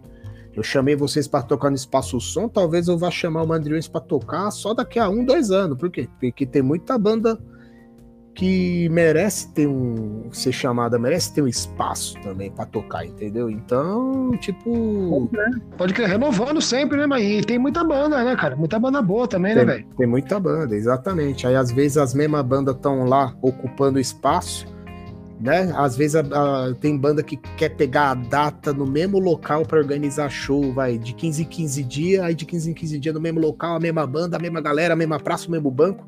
E às vezes uma banda nova, uma banda que já existe há um tempo, que tem um som muito bom, mas não conhece muita gente na cena, fica sem espaço. Por quê? Porque as mesmas pessoas pegando os mesmos espaços para fazer a mesma coisa. Aí satura, né, velho? Pode crer, pode crer. Concordo plenamente, cara. É isso mesmo. E, e, falando em show, Fei, o último show de vocês, continuando essa pegada aí, o último show de vocês foi o show na Paulista lá, né, mano? Que foi sim, do caralho sim. também. E como é que foi essa pegada aí? Porque aí tocaram. Bom, vocês já tinham feito antes, né? Ou não? Esse foi o primeiro e único? Não, a gente já tinha feito na Paulista em 2018. Não, 2019. 2019. Que é assim, né? A gente alugou, a gente alugou o equipamento, né, do nosso amigo Gil da banda Super Eclipse. Todo domingo ele aluga o equipamento pra galera fazer o som na Paulista, né? Ele chega lá cedo lá com o equipo lá, aí a galera é, aluga com ele com antecedência e cada banda tem o seu horário. Aí, tipo, a gente fez isso aí em 2019 no retorno da banda, assim, depois de seis meses parada. E no ano passado a gente fez um rateio com as quatro bandas que tocaram, né? Foi Pé Sujos, Amnésia Coletiva, Utero Punk. E é, foi Pé Sujos, Utero Punk e Amnésia Coletiva que tocou, né? E mais umas galera que participou lá também. Aí a gente fez um rateio com as bandas e a gente pegou uma faixa de horário, não uma hora assim, né? A gente chegou no, no Gio, ó, se a gente chegar das duas da tarde e ficar até as cinco, que é a hora que fecha a Paulista, quanto que fica? Ah, fica tanto. Juntamos as bandas, fizemos o rateio, pum. O equipe já tava lá, chegamos no horário e fizemos acontecer, já era. É assim que funciona. Da hora. E aí, vocês só montaram e mandaram ver? Teve que ter alguma coisa com a prefeitura, essas coisas mais, mais chatas ou não? Não, porque assim, o projeto da Paulista Aberta, é a Paulista ela é aberta para artista de rua, né, meu? Então, tipo, banda autoral, que tá tocando é como se fosse artista de rua, entendeu? Tipo, que você não pode divulgar como se fosse um evento. Você pode ver que o flyer, apesar de ter mais bandas tocando, só, só cada banda divulgava seu flyer. Porque se você divulgar como um evento, ó, vai ter um evento na Paulista com três bandas, começa tal hora e termina tal hora, caracteriza como evento. Aí a prefeitura vem lá e enche o saco. Que nem um pessoal de umas bandas de metal aí fizeram aí de cover aí que colou gente pra caralho e a prefeitura tomou equipamento, porque os caras divulgaram como um evento. Do, acho que foi do Iron então, Maiden, né, que fizeram isso, não foi? Isso, como então. Do Iron aí, Maiden, pode crer. Aí, pela lei da prefeitura, você não pode divulgar que é um evento. Ali é como se a gente fosse uma apresentação espontânea que tivesse chegado ali do nada e começou a tocar e recolher moedinha. Inclusive, a gente recolheu moedinha com a galera que colou, né? Pra pagar os, os custos do equipamento, né? E no final a gente ah. faz um rateio monstro, a galera chega junto e a banda não tem custo nenhum. Cada um dá cinco, dá um real, dá dois real. E vai pegando ali, pega dali, pá de cá, pá de lá, a gente. A galera. Também o, com o rateio, né? Com o rateio solidário para fazer a parada acontecer. Da hora, mano, da hora. E vocês chegaram a fazer alguma live, feio? Rolou uma live aí, né? Aquela gig em casa? Foi isso? Não, a gig, não, a gig em casa era uma playlist pra. Eu fiz uma playlist num. Uma playlist com três shows completos, né? Com o show do. Ah, pode crer. Com o show do Pé Sujos, com o show do 90 em Chamas. E eu não lembro a outra banda agora que eu coloquei lá também. Eu sei que eram, eram três shows completos, assim. Aí você clicava na playlist e vinha um show na sequência do outro, entendeu? Entendi, entendi, pode crer. Agora a, live, agora a live a gente não fez, não, porque em março de 2020, que foi o dia desse show da Paulista, não trombo os caras. Acho que a gente véio. é a banda. Acho que a gente é a banda que mais se preveniu do, do, do Covid. é, errado não tá, né, mano? Errado não tá. É, mas cê, cê, dá uma cê, saudade, né, meu? Mas. Todo mundo mora longe um do outro, né? Alessio Chu mora no Jabaquara, o, o Panquelo mora no Ermelino, o Gaúcho em Jacareí. Aí, ano passado, o Chu teve filho, o Gaúcho teve filho também. Aí, tipo. Ô, já... E você aí com o Arthur aí também na porrada? É, o que essa faculdade maluca aqui que tá comendo meu cérebro. Nem se eu quisesse eu ia ter tempo de estar tá tocando. Mesmo se não tivesse pandemia, eu ia, eu ia ser o recorde de recusa de convite para tocar, tá ligado? Que é muita coisa, velho. Aí filho também é foda. Você tem uma coisa que é ter filho e cuidar do filho, né? Tipo, tem os caras que. Ah, eu tenho filho, mas vou tocar todo fim de semana. Ah, eu tenho filho, vou meter a cara no rolê todo fim de semana. Aqui a gente preza pela paternidade responsável, tá ligado? Então a nossa tendência é diminuir cada vez mais a frequência de show, porque os caras têm que curtir as crianças, têm que ver os seus filhos crescer. Não, eles têm que aproveitar cada momento. Eles não podem abrir momento de importante com o filho para ir tocar para as mesmas pessoas no mesmo lugar, na mesma praça, no mesmo banco que eu falei, né, meu? Então, cada show tem que ser bem analisado, bem escolhido mesmo que seja um show sem estrutura nenhuma no boteco, mas assim, é um show por mês, então vamos fazer esse show valer a pena, porque depois a gente só vai ter tempo para tocar só uma vez no mês que vem e olhe lá, entendeu? É aquela. Pode até ser agora com o filho, porque vocês vão voltar na pandemia, é, então... vai voltar no novo, novo esquema, né? É, exatamente. Pós-pandemia, a gente não vai sair tocando por aí que nem os doidos, não, tá ligado? Mas não é frescura, é que nem eu falei, é a limitação da vida. Todo mundo já passou dos 30, tá todo mundo com, com as suas responsas, tá ligado? Tipo, foi bom enquanto durou essa fase, digamos, puber, que a gente podia meter a cara pra sair pra tocar em uma de lugar. Tem gente que fala, ah, isso não é frescura, ah, isso não é frescura, ah, isso, isso não é motivo. Pra, pra não mas, mano, olha só, eu tô chegando ah, nos meus é 40 assim, anos. Eu tô chegando nos meus 40 anos de idade, caralho. Eu, tenho, eu tô, entendeu? Se a gente não, não toma um rumo na vida agora, a gente não toma nunca mais. Infelizmente, a gente tem que lutar para sobreviver, né, meu? É um pessoal que fala de uma forma muito confortável, assim, mas tem o pai, tem a mãe para dar tudo, né? Ah, aí é fácil, né, mano? Aí fica mais fácil, né, velho? Aquela, Entendeu? É, mas essa pai... galera não tem noção, não. Mas pai e mãe não dura para sempre, né? Então as pessoas têm que correr atrás. Então, infelizmente, a gente tem que chegar no momento da nossa vida, a gente tem que priorizar a, a, o nosso nossa correria, né, meu? Ter pelo menos um barraquinho para ter onde cair, tá ligado? Você, de, você deixar alguma coisa pro, pro filho, seu filho também. Aí por isso que eu falo pros caras, curte suas crianças aí, tá ligado? Não vamos ficar na pilha de ficar, ah, vamos ensaiar, vamos tocar, vamos vamos vamos marcar presença, vamos mostrar que a gente tá vivo, vamos mostrar que a gente tá Vamos mostrar que o pé sujos não parou, mano, foda-se tudo isso, tá ligado? Quando der, deu. Se não der, foda-se, tá ligado? Tô bem tranquilão. É, feio. E falando em show, Fê, você falou, citou vários aí, mano. Dá pra citar aí os dois mais foda que foi, foi esse de nove pessoas que você falou? Foi o mais. mais, mais os, o mais foda mesmo? Dá pra lembrar mais uns dois aí? É, então esse de nove pessoas foi no espaço impróprio. Ligado? Tipo, era dia de virada cultural. Misfits na virada cultural e pessoas do espaço impróprio. Caralho! caralho! Não, mas foi antes, que depois eu colei no Misfits também, tá ligado? Pode crer. Isso ele me colou. O Panquero segurou na guitarra, tá Caralho, a mano. A gente organizou um som no espaço impróprio, só colou.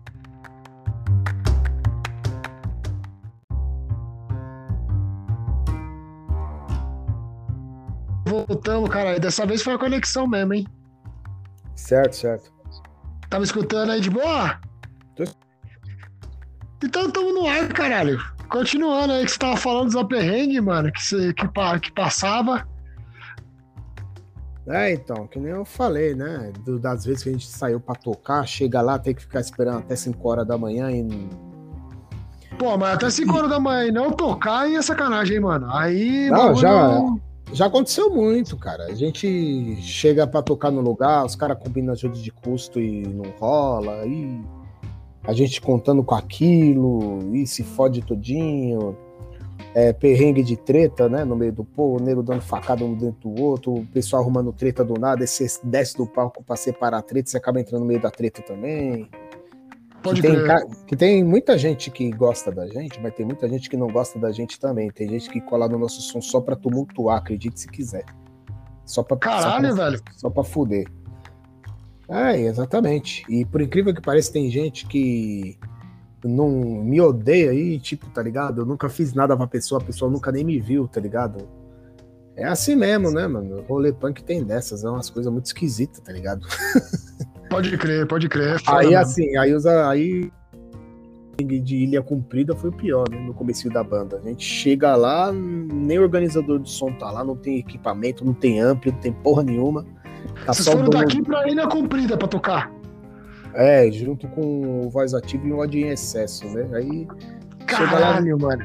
aí chega nem, o, nem, nem os organizadores tá lá, tá ligado? Aí não, não tinha amplos, ligou tudo na mesa, guitarra, baixo, microfone, a bateria não tinha nem pedestal. Tinha, pra, o, tinha que alguém ficar sentado do lado do batera segurando o surdo. Aí você pegar aquela porra Bittencourt por 4 horas e meia pra chegar quase no estado do Paraná. Ilha Comprida é ali perto de Paranaguá já, né, mano? Tô ligado, lá embaixo, né, velho? Lá embaixo mesmo. Aí, aí tu chega lá no, no, no fim do, do, do estado de São Paulo, assim, pra tocar pra galera de lá. Não tem galera, não tem amplo, não tem porra nenhuma. Puta, aí é foda, hein, mano. Aí, foi aí é tenso mesmo, porque viajar e chegar no lugar e não ter nada, aí é tenso mesmo, mano. Não, mas isso já aconteceu muito, já aconteceu demais, tá ligado? Cada show é uma caixinha de surpresa, tá ligado?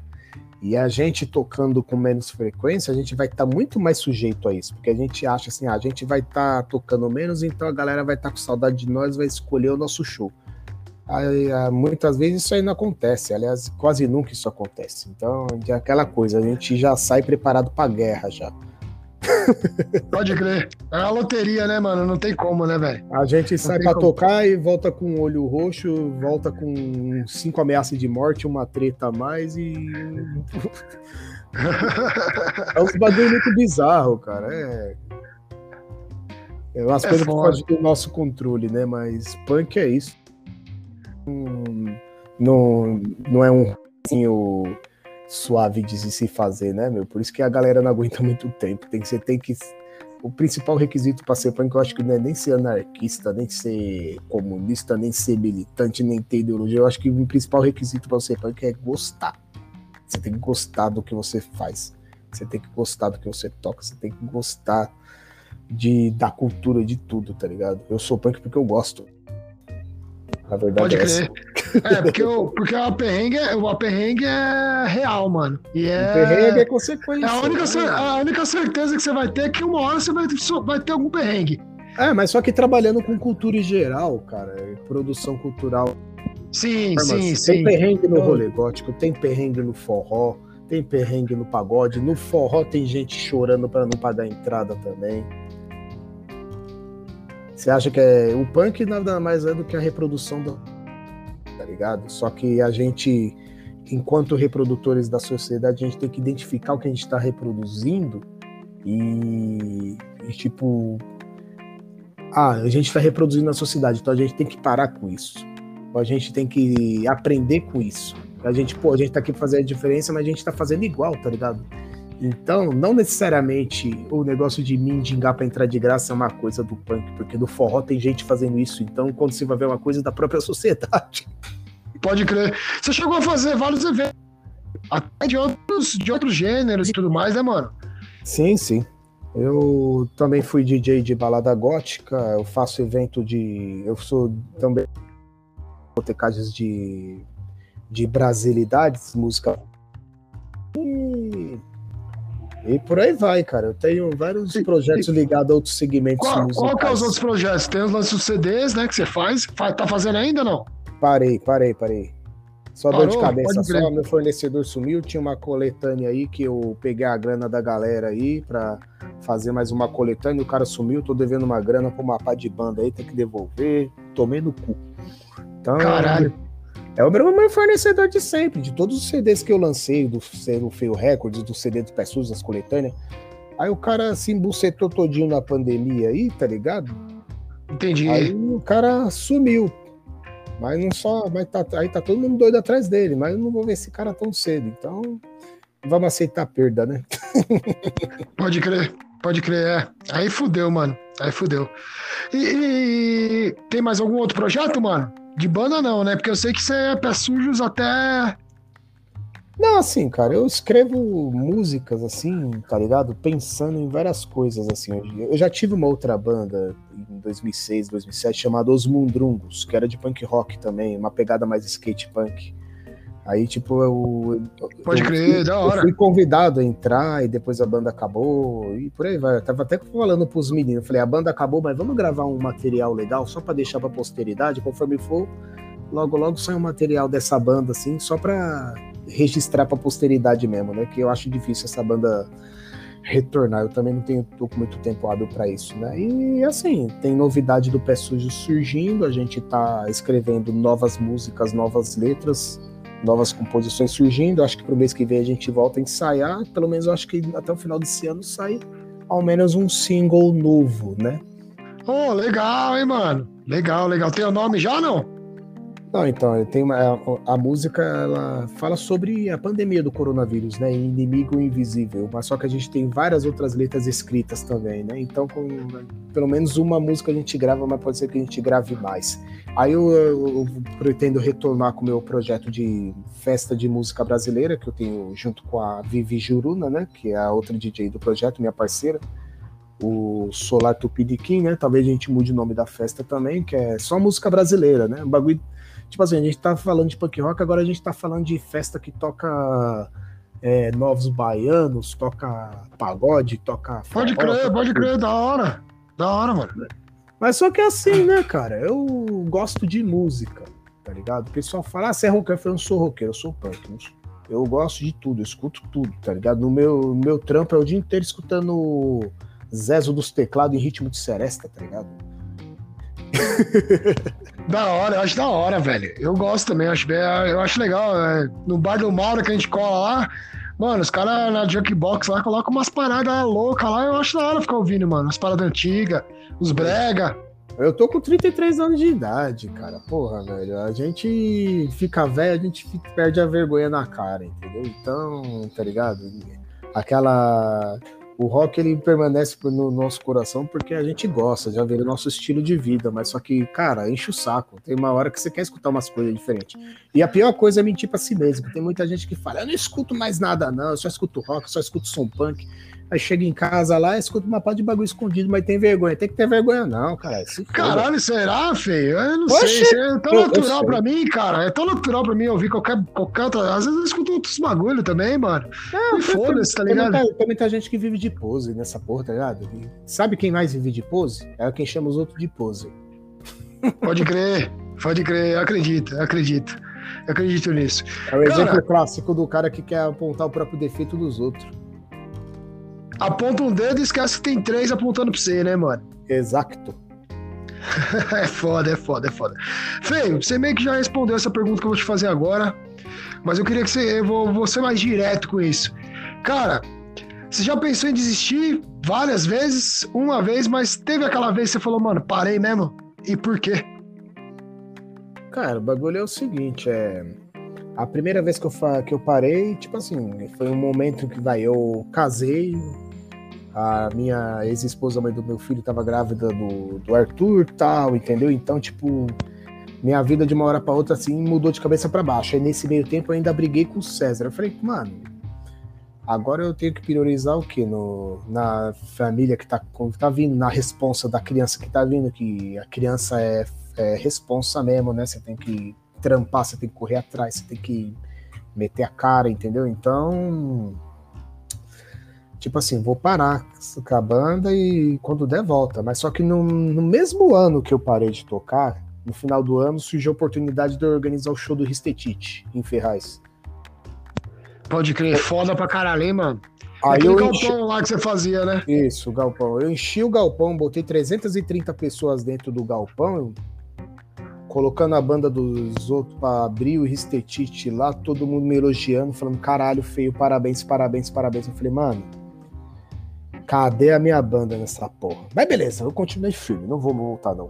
Aí começou a surgir a oportunidade, ofereceram pra gente fazer o show do Lama da Finlândia, que foi mais histórico ainda, ficou 30 pessoas para fora porque não cabia mais. Aí eu falei, ah não, nesse aí o Preciso tem que tocar. A gente tem que tocar porque, mano, é, as coisas estão acontecendo agora que a banda tá parada. Aí o que me deu força foi isso, porque as coisas começaram a acontecer, tá ligado? Tipo, foi a recompensa de tanto evento que organizei, de tanto evento furado que organizei. Porque a gente tá falando só a parte boa, mas o que tem de banda, assim, que já chegou em mim e falou: eu nunca mais toco no evento seu, não é de brincadeira, tá ligado? Porque teve evento que realmente foi uma bosta que eu fiz, tá ligado? Mas só que era o único jeito de fazer aquilo, tá ligado? E eu era uma pessoa muito hum, apegada com aquela coisa de não, eu vou como permanecer com a minha palavra até o final. Tipo, desistir não estava nos meus planos, então eu tinha que fazer de qualquer forma, mesmo que saísse de qualquer jeito. O que eu aprendi hoje foi errando, tá ligado? Eu já fiz muita coisa errada, já fiz muito evento ruim, já botei muita banda para passar perrengue em evento meu também, não por querer, mas porque era a única coisa que tinha na hora, tá ligado? E, tipo, com esses erros que eu tenho a experiência de hoje, assim como eu já tive época de tocar sexta, sábado e domingo, deixar de participar de um almoço no Dia das Mães com a minha mãe, por exemplo, de deixar de participar de um aniversário do meu pai para ir tocar e chegar lá no show tem cinco pessoas, tá ligado? um equipamento é, ruim, um tratamento zoado, tá ligado? É, aí é foda, é foda mesmo. E não necessariamente o lugar em si, né, Fê? É a loteria que a gente tava falando lá, porque a gente pode é chegar loteria, no lugar... Exatamente. E aí, tipo, com todos esses erros, a gente aprende a valorizar melhor um pouco o nosso passe, né? Agora, a vontade de desistir dá, porque assim, né, meu? Assim, que nem eu falei, o, o punk é um rolê de pessoas que boa parte das pessoas se acham perfeitas, se acham acima de qualquer suspeita, são pessoas que nunca erraram, não falham com ninguém, são lindas, puras e perfeitas, imaculadas, cândidas, sem pecado.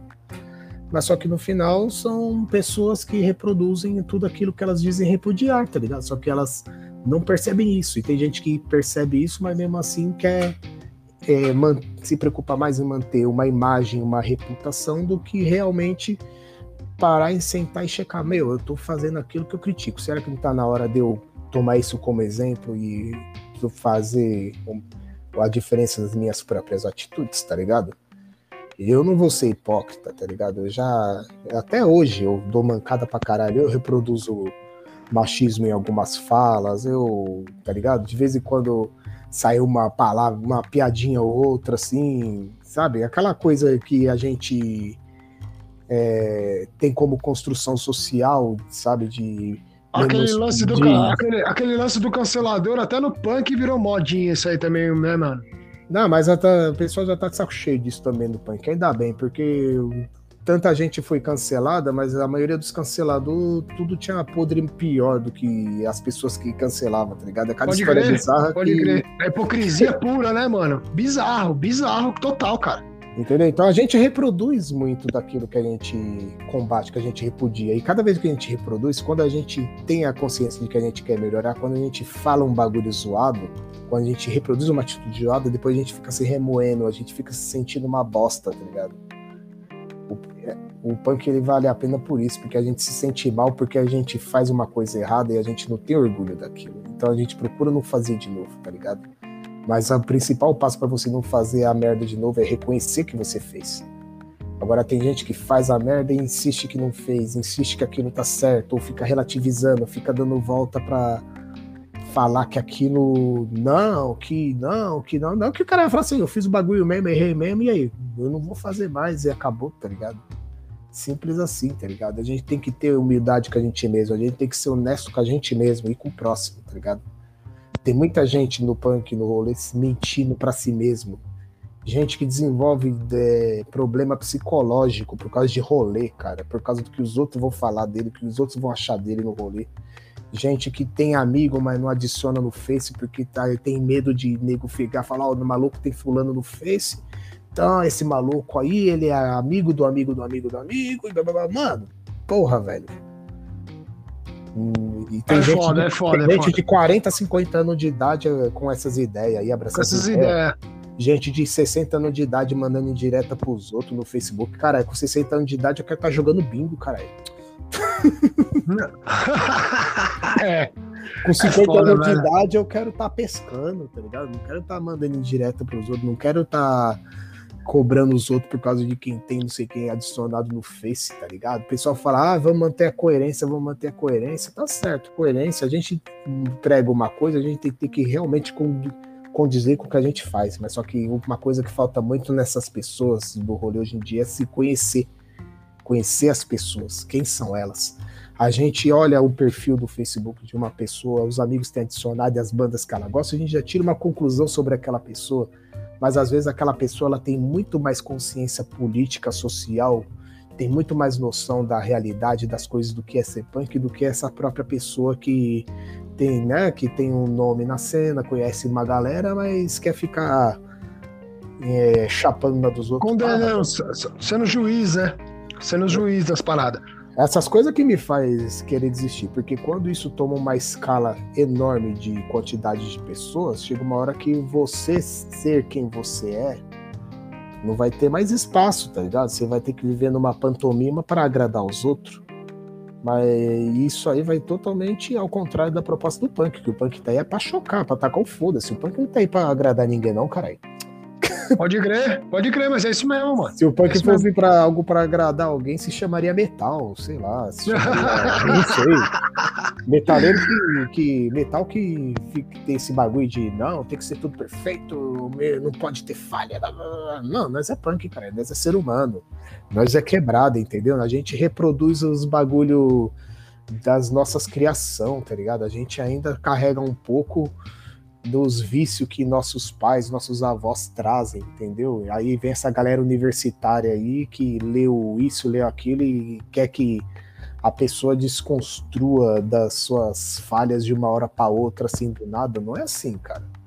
A gente falha, a gente erra, mas a gente, como punk, a gente se compromete a não fazer mais. Porque, né? Por isso que é, o, o silêncio sobre os, o seu colega hoje em dia ele é outro dia errando também, que eu falava demais das pessoas e só arrumei pra cabeça. E até hoje é. tem gente que não quer nem saber. Tem gente que tem gente que fala assim: "Não, você mudou bastante". Agora tem gente que acha que você é o mesmo de 10 anos atrás, que você é o mesmo de 15 anos atrás, tá ligado? Tem gente que se apega a uma coisa que você fez ou faz 2010, 2005 e acha que isso representa quem você é até hoje, tá ligado? São pessoas que se orgulham da evolução que o tempo deu para elas, mas só que para o outro não vale. Pode crer. Até da hipocrisia, né, feio? Então o punk ele escorrega muito nisso aí, tá ligado? De querer ser exemplo. A gente não é exemplo para ninguém, a gente é o maior exemplo, cara. Vai escutar o Cida do Deserdados. Ah, é isso aí, mano. É isso aí, cara. Agora, entrando ainda Ainda. Não, mano, não vou tomar muito mais seu tempo ainda. Ainda tá com tempinho ainda? Bom, vamos ver até onde dá, né? Eu tô. Eu tenho que tomar banho hoje ainda. Ah! Pra caralho, tomei nem banho. não, tá acabando, tá acabando, tá acabando. Vamos lá. Mano, queria fazer contigo aí um bate-bola aqui. Uh, antes disso, Cara, teve alguma coisa aí que você queria. Não, ah, não estamos acabando, não, caralho. Mas algum, algum esquema, algum projeto, alguma coisa do Pé Sujos aí que eu não falei? Cara, sei lá, eu tô. Pé Sujos, acho que, assim, o, o essencial, assim, do, de, da história da banda, assim, a gente, né, do nosso dia a dia, de como é a nossa correria, eu acho que a gente já enumerou bastante coisas aqui, sim, tá ligado? Agora, se você lembrar de uma, alguma coisa e puxa que nós vemos o que sai aqui, cara. Ah, não, não eu just, tô te perguntando justamente por isso, cara. Então demorou. Então é o seguinte, mano, vamos para nossas perguntas finais aqui. Feio, para você que é um cara firmeza, primeira pergunta eu vou te dar cinco, cinco bandas aí. Cinco bandas preferidas ou maior influência pro Feio aí, mano. Cinco bandas favoritas. Olha, assim, é... Ramones, né?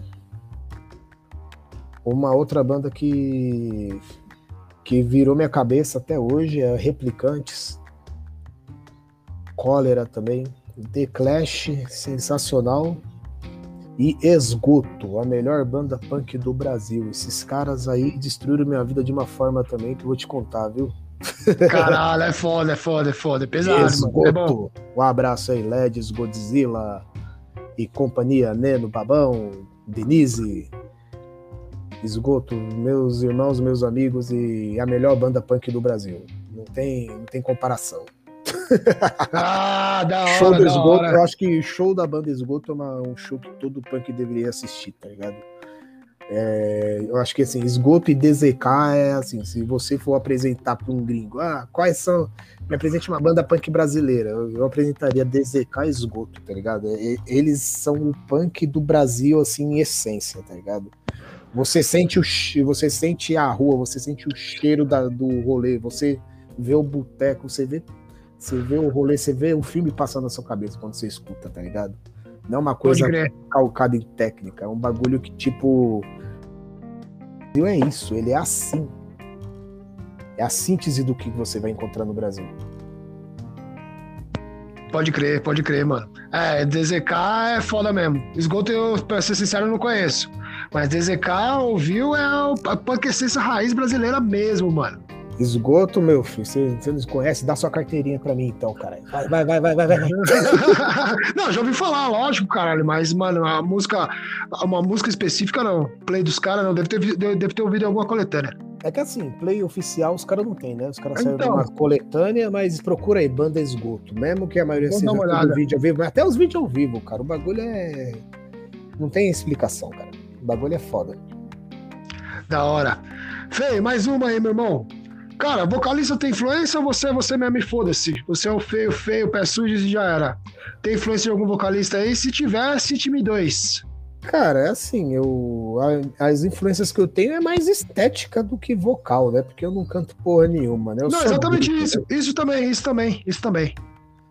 Sei lá, eu gosto. Eu, a minha movimentação no palco, assim, eu, eu gosto muito de Fate No More, tá ligado?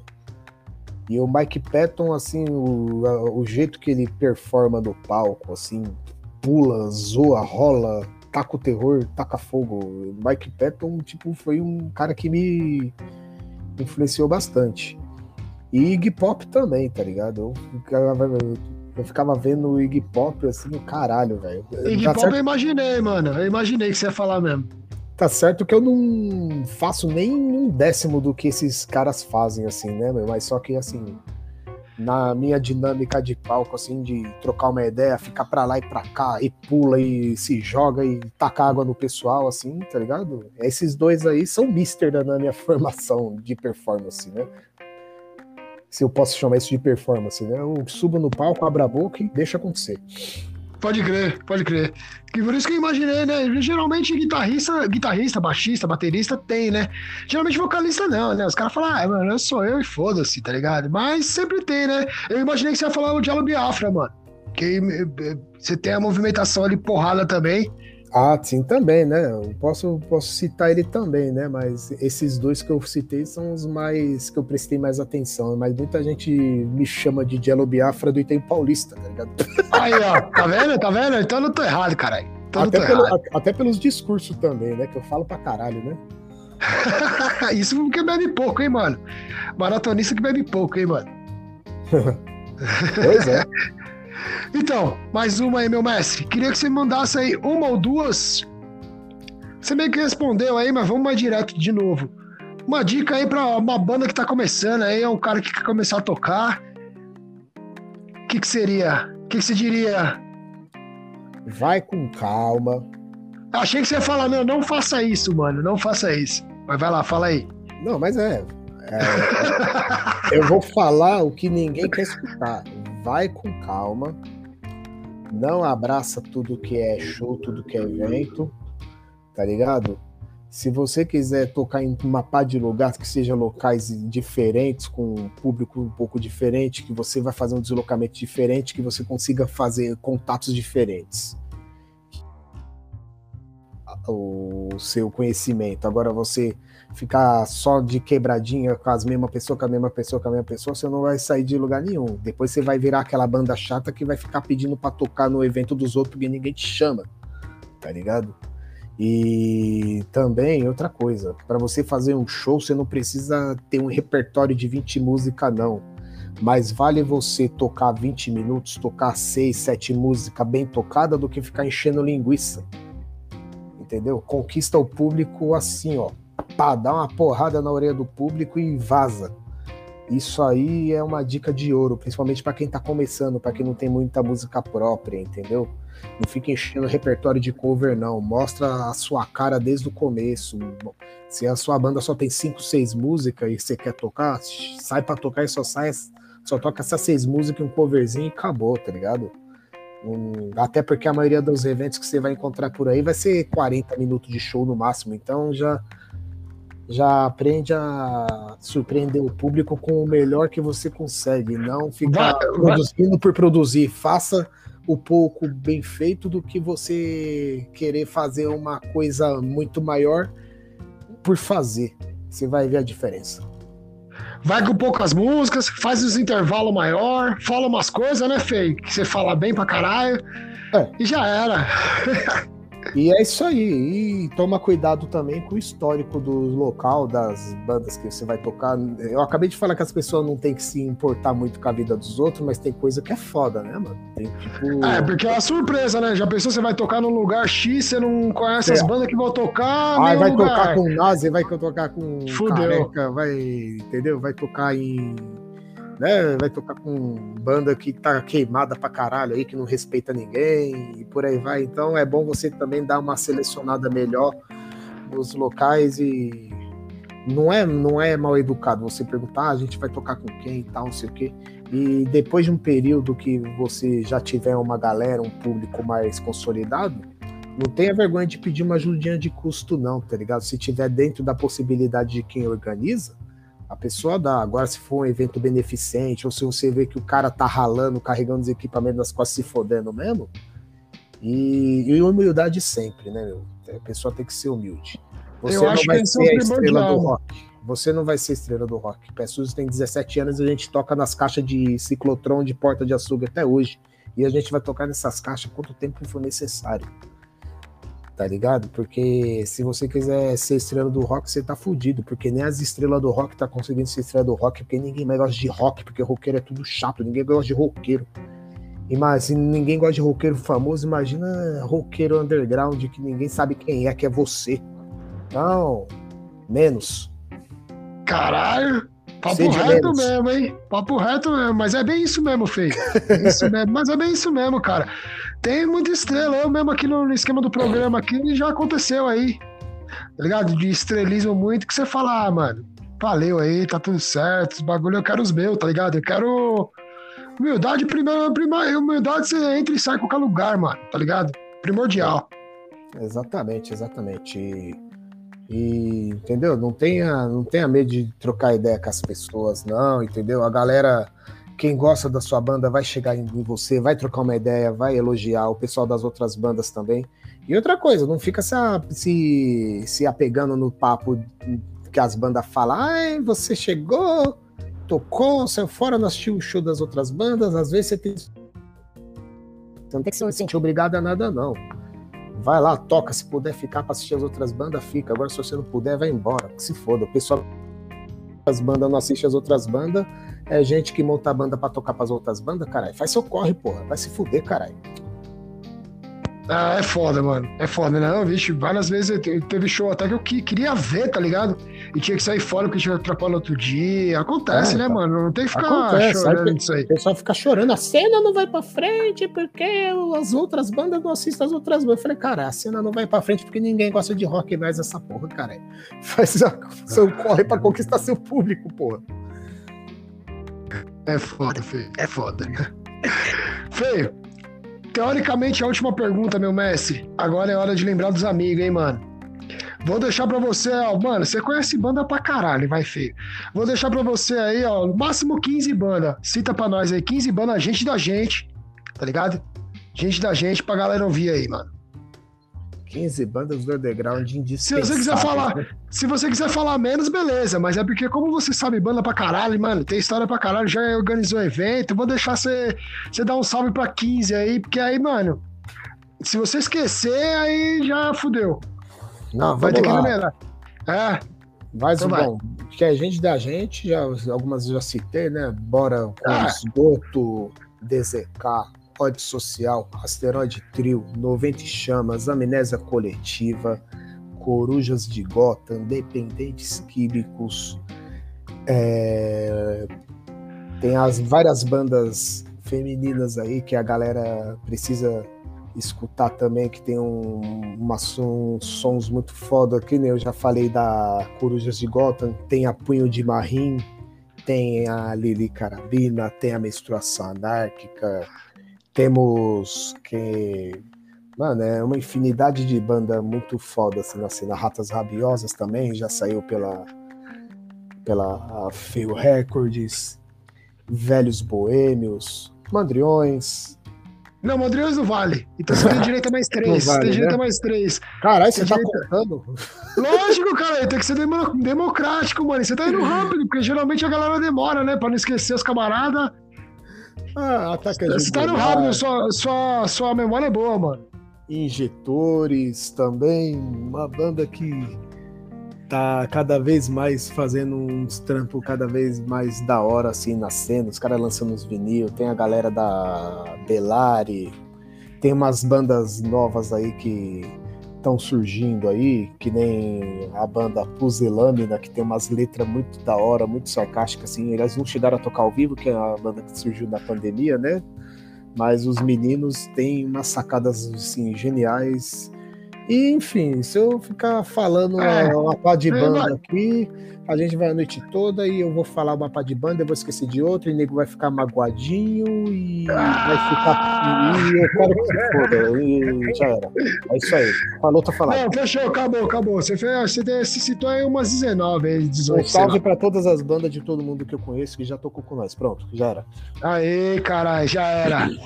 Feio. Cara, Agora é aquilo que eu falo para todo convidado, mano.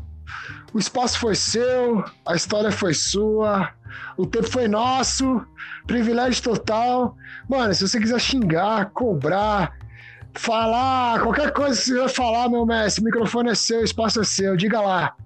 Não, só agradecendo aí pelo espaço, pela entrevista, agradecer a todo mundo que chegou até o final, que tá me escutando aí, que que se identificou, ficou puto com alguma coisa que eu falei, mas foda-se o que, que você tá pensando também. Que...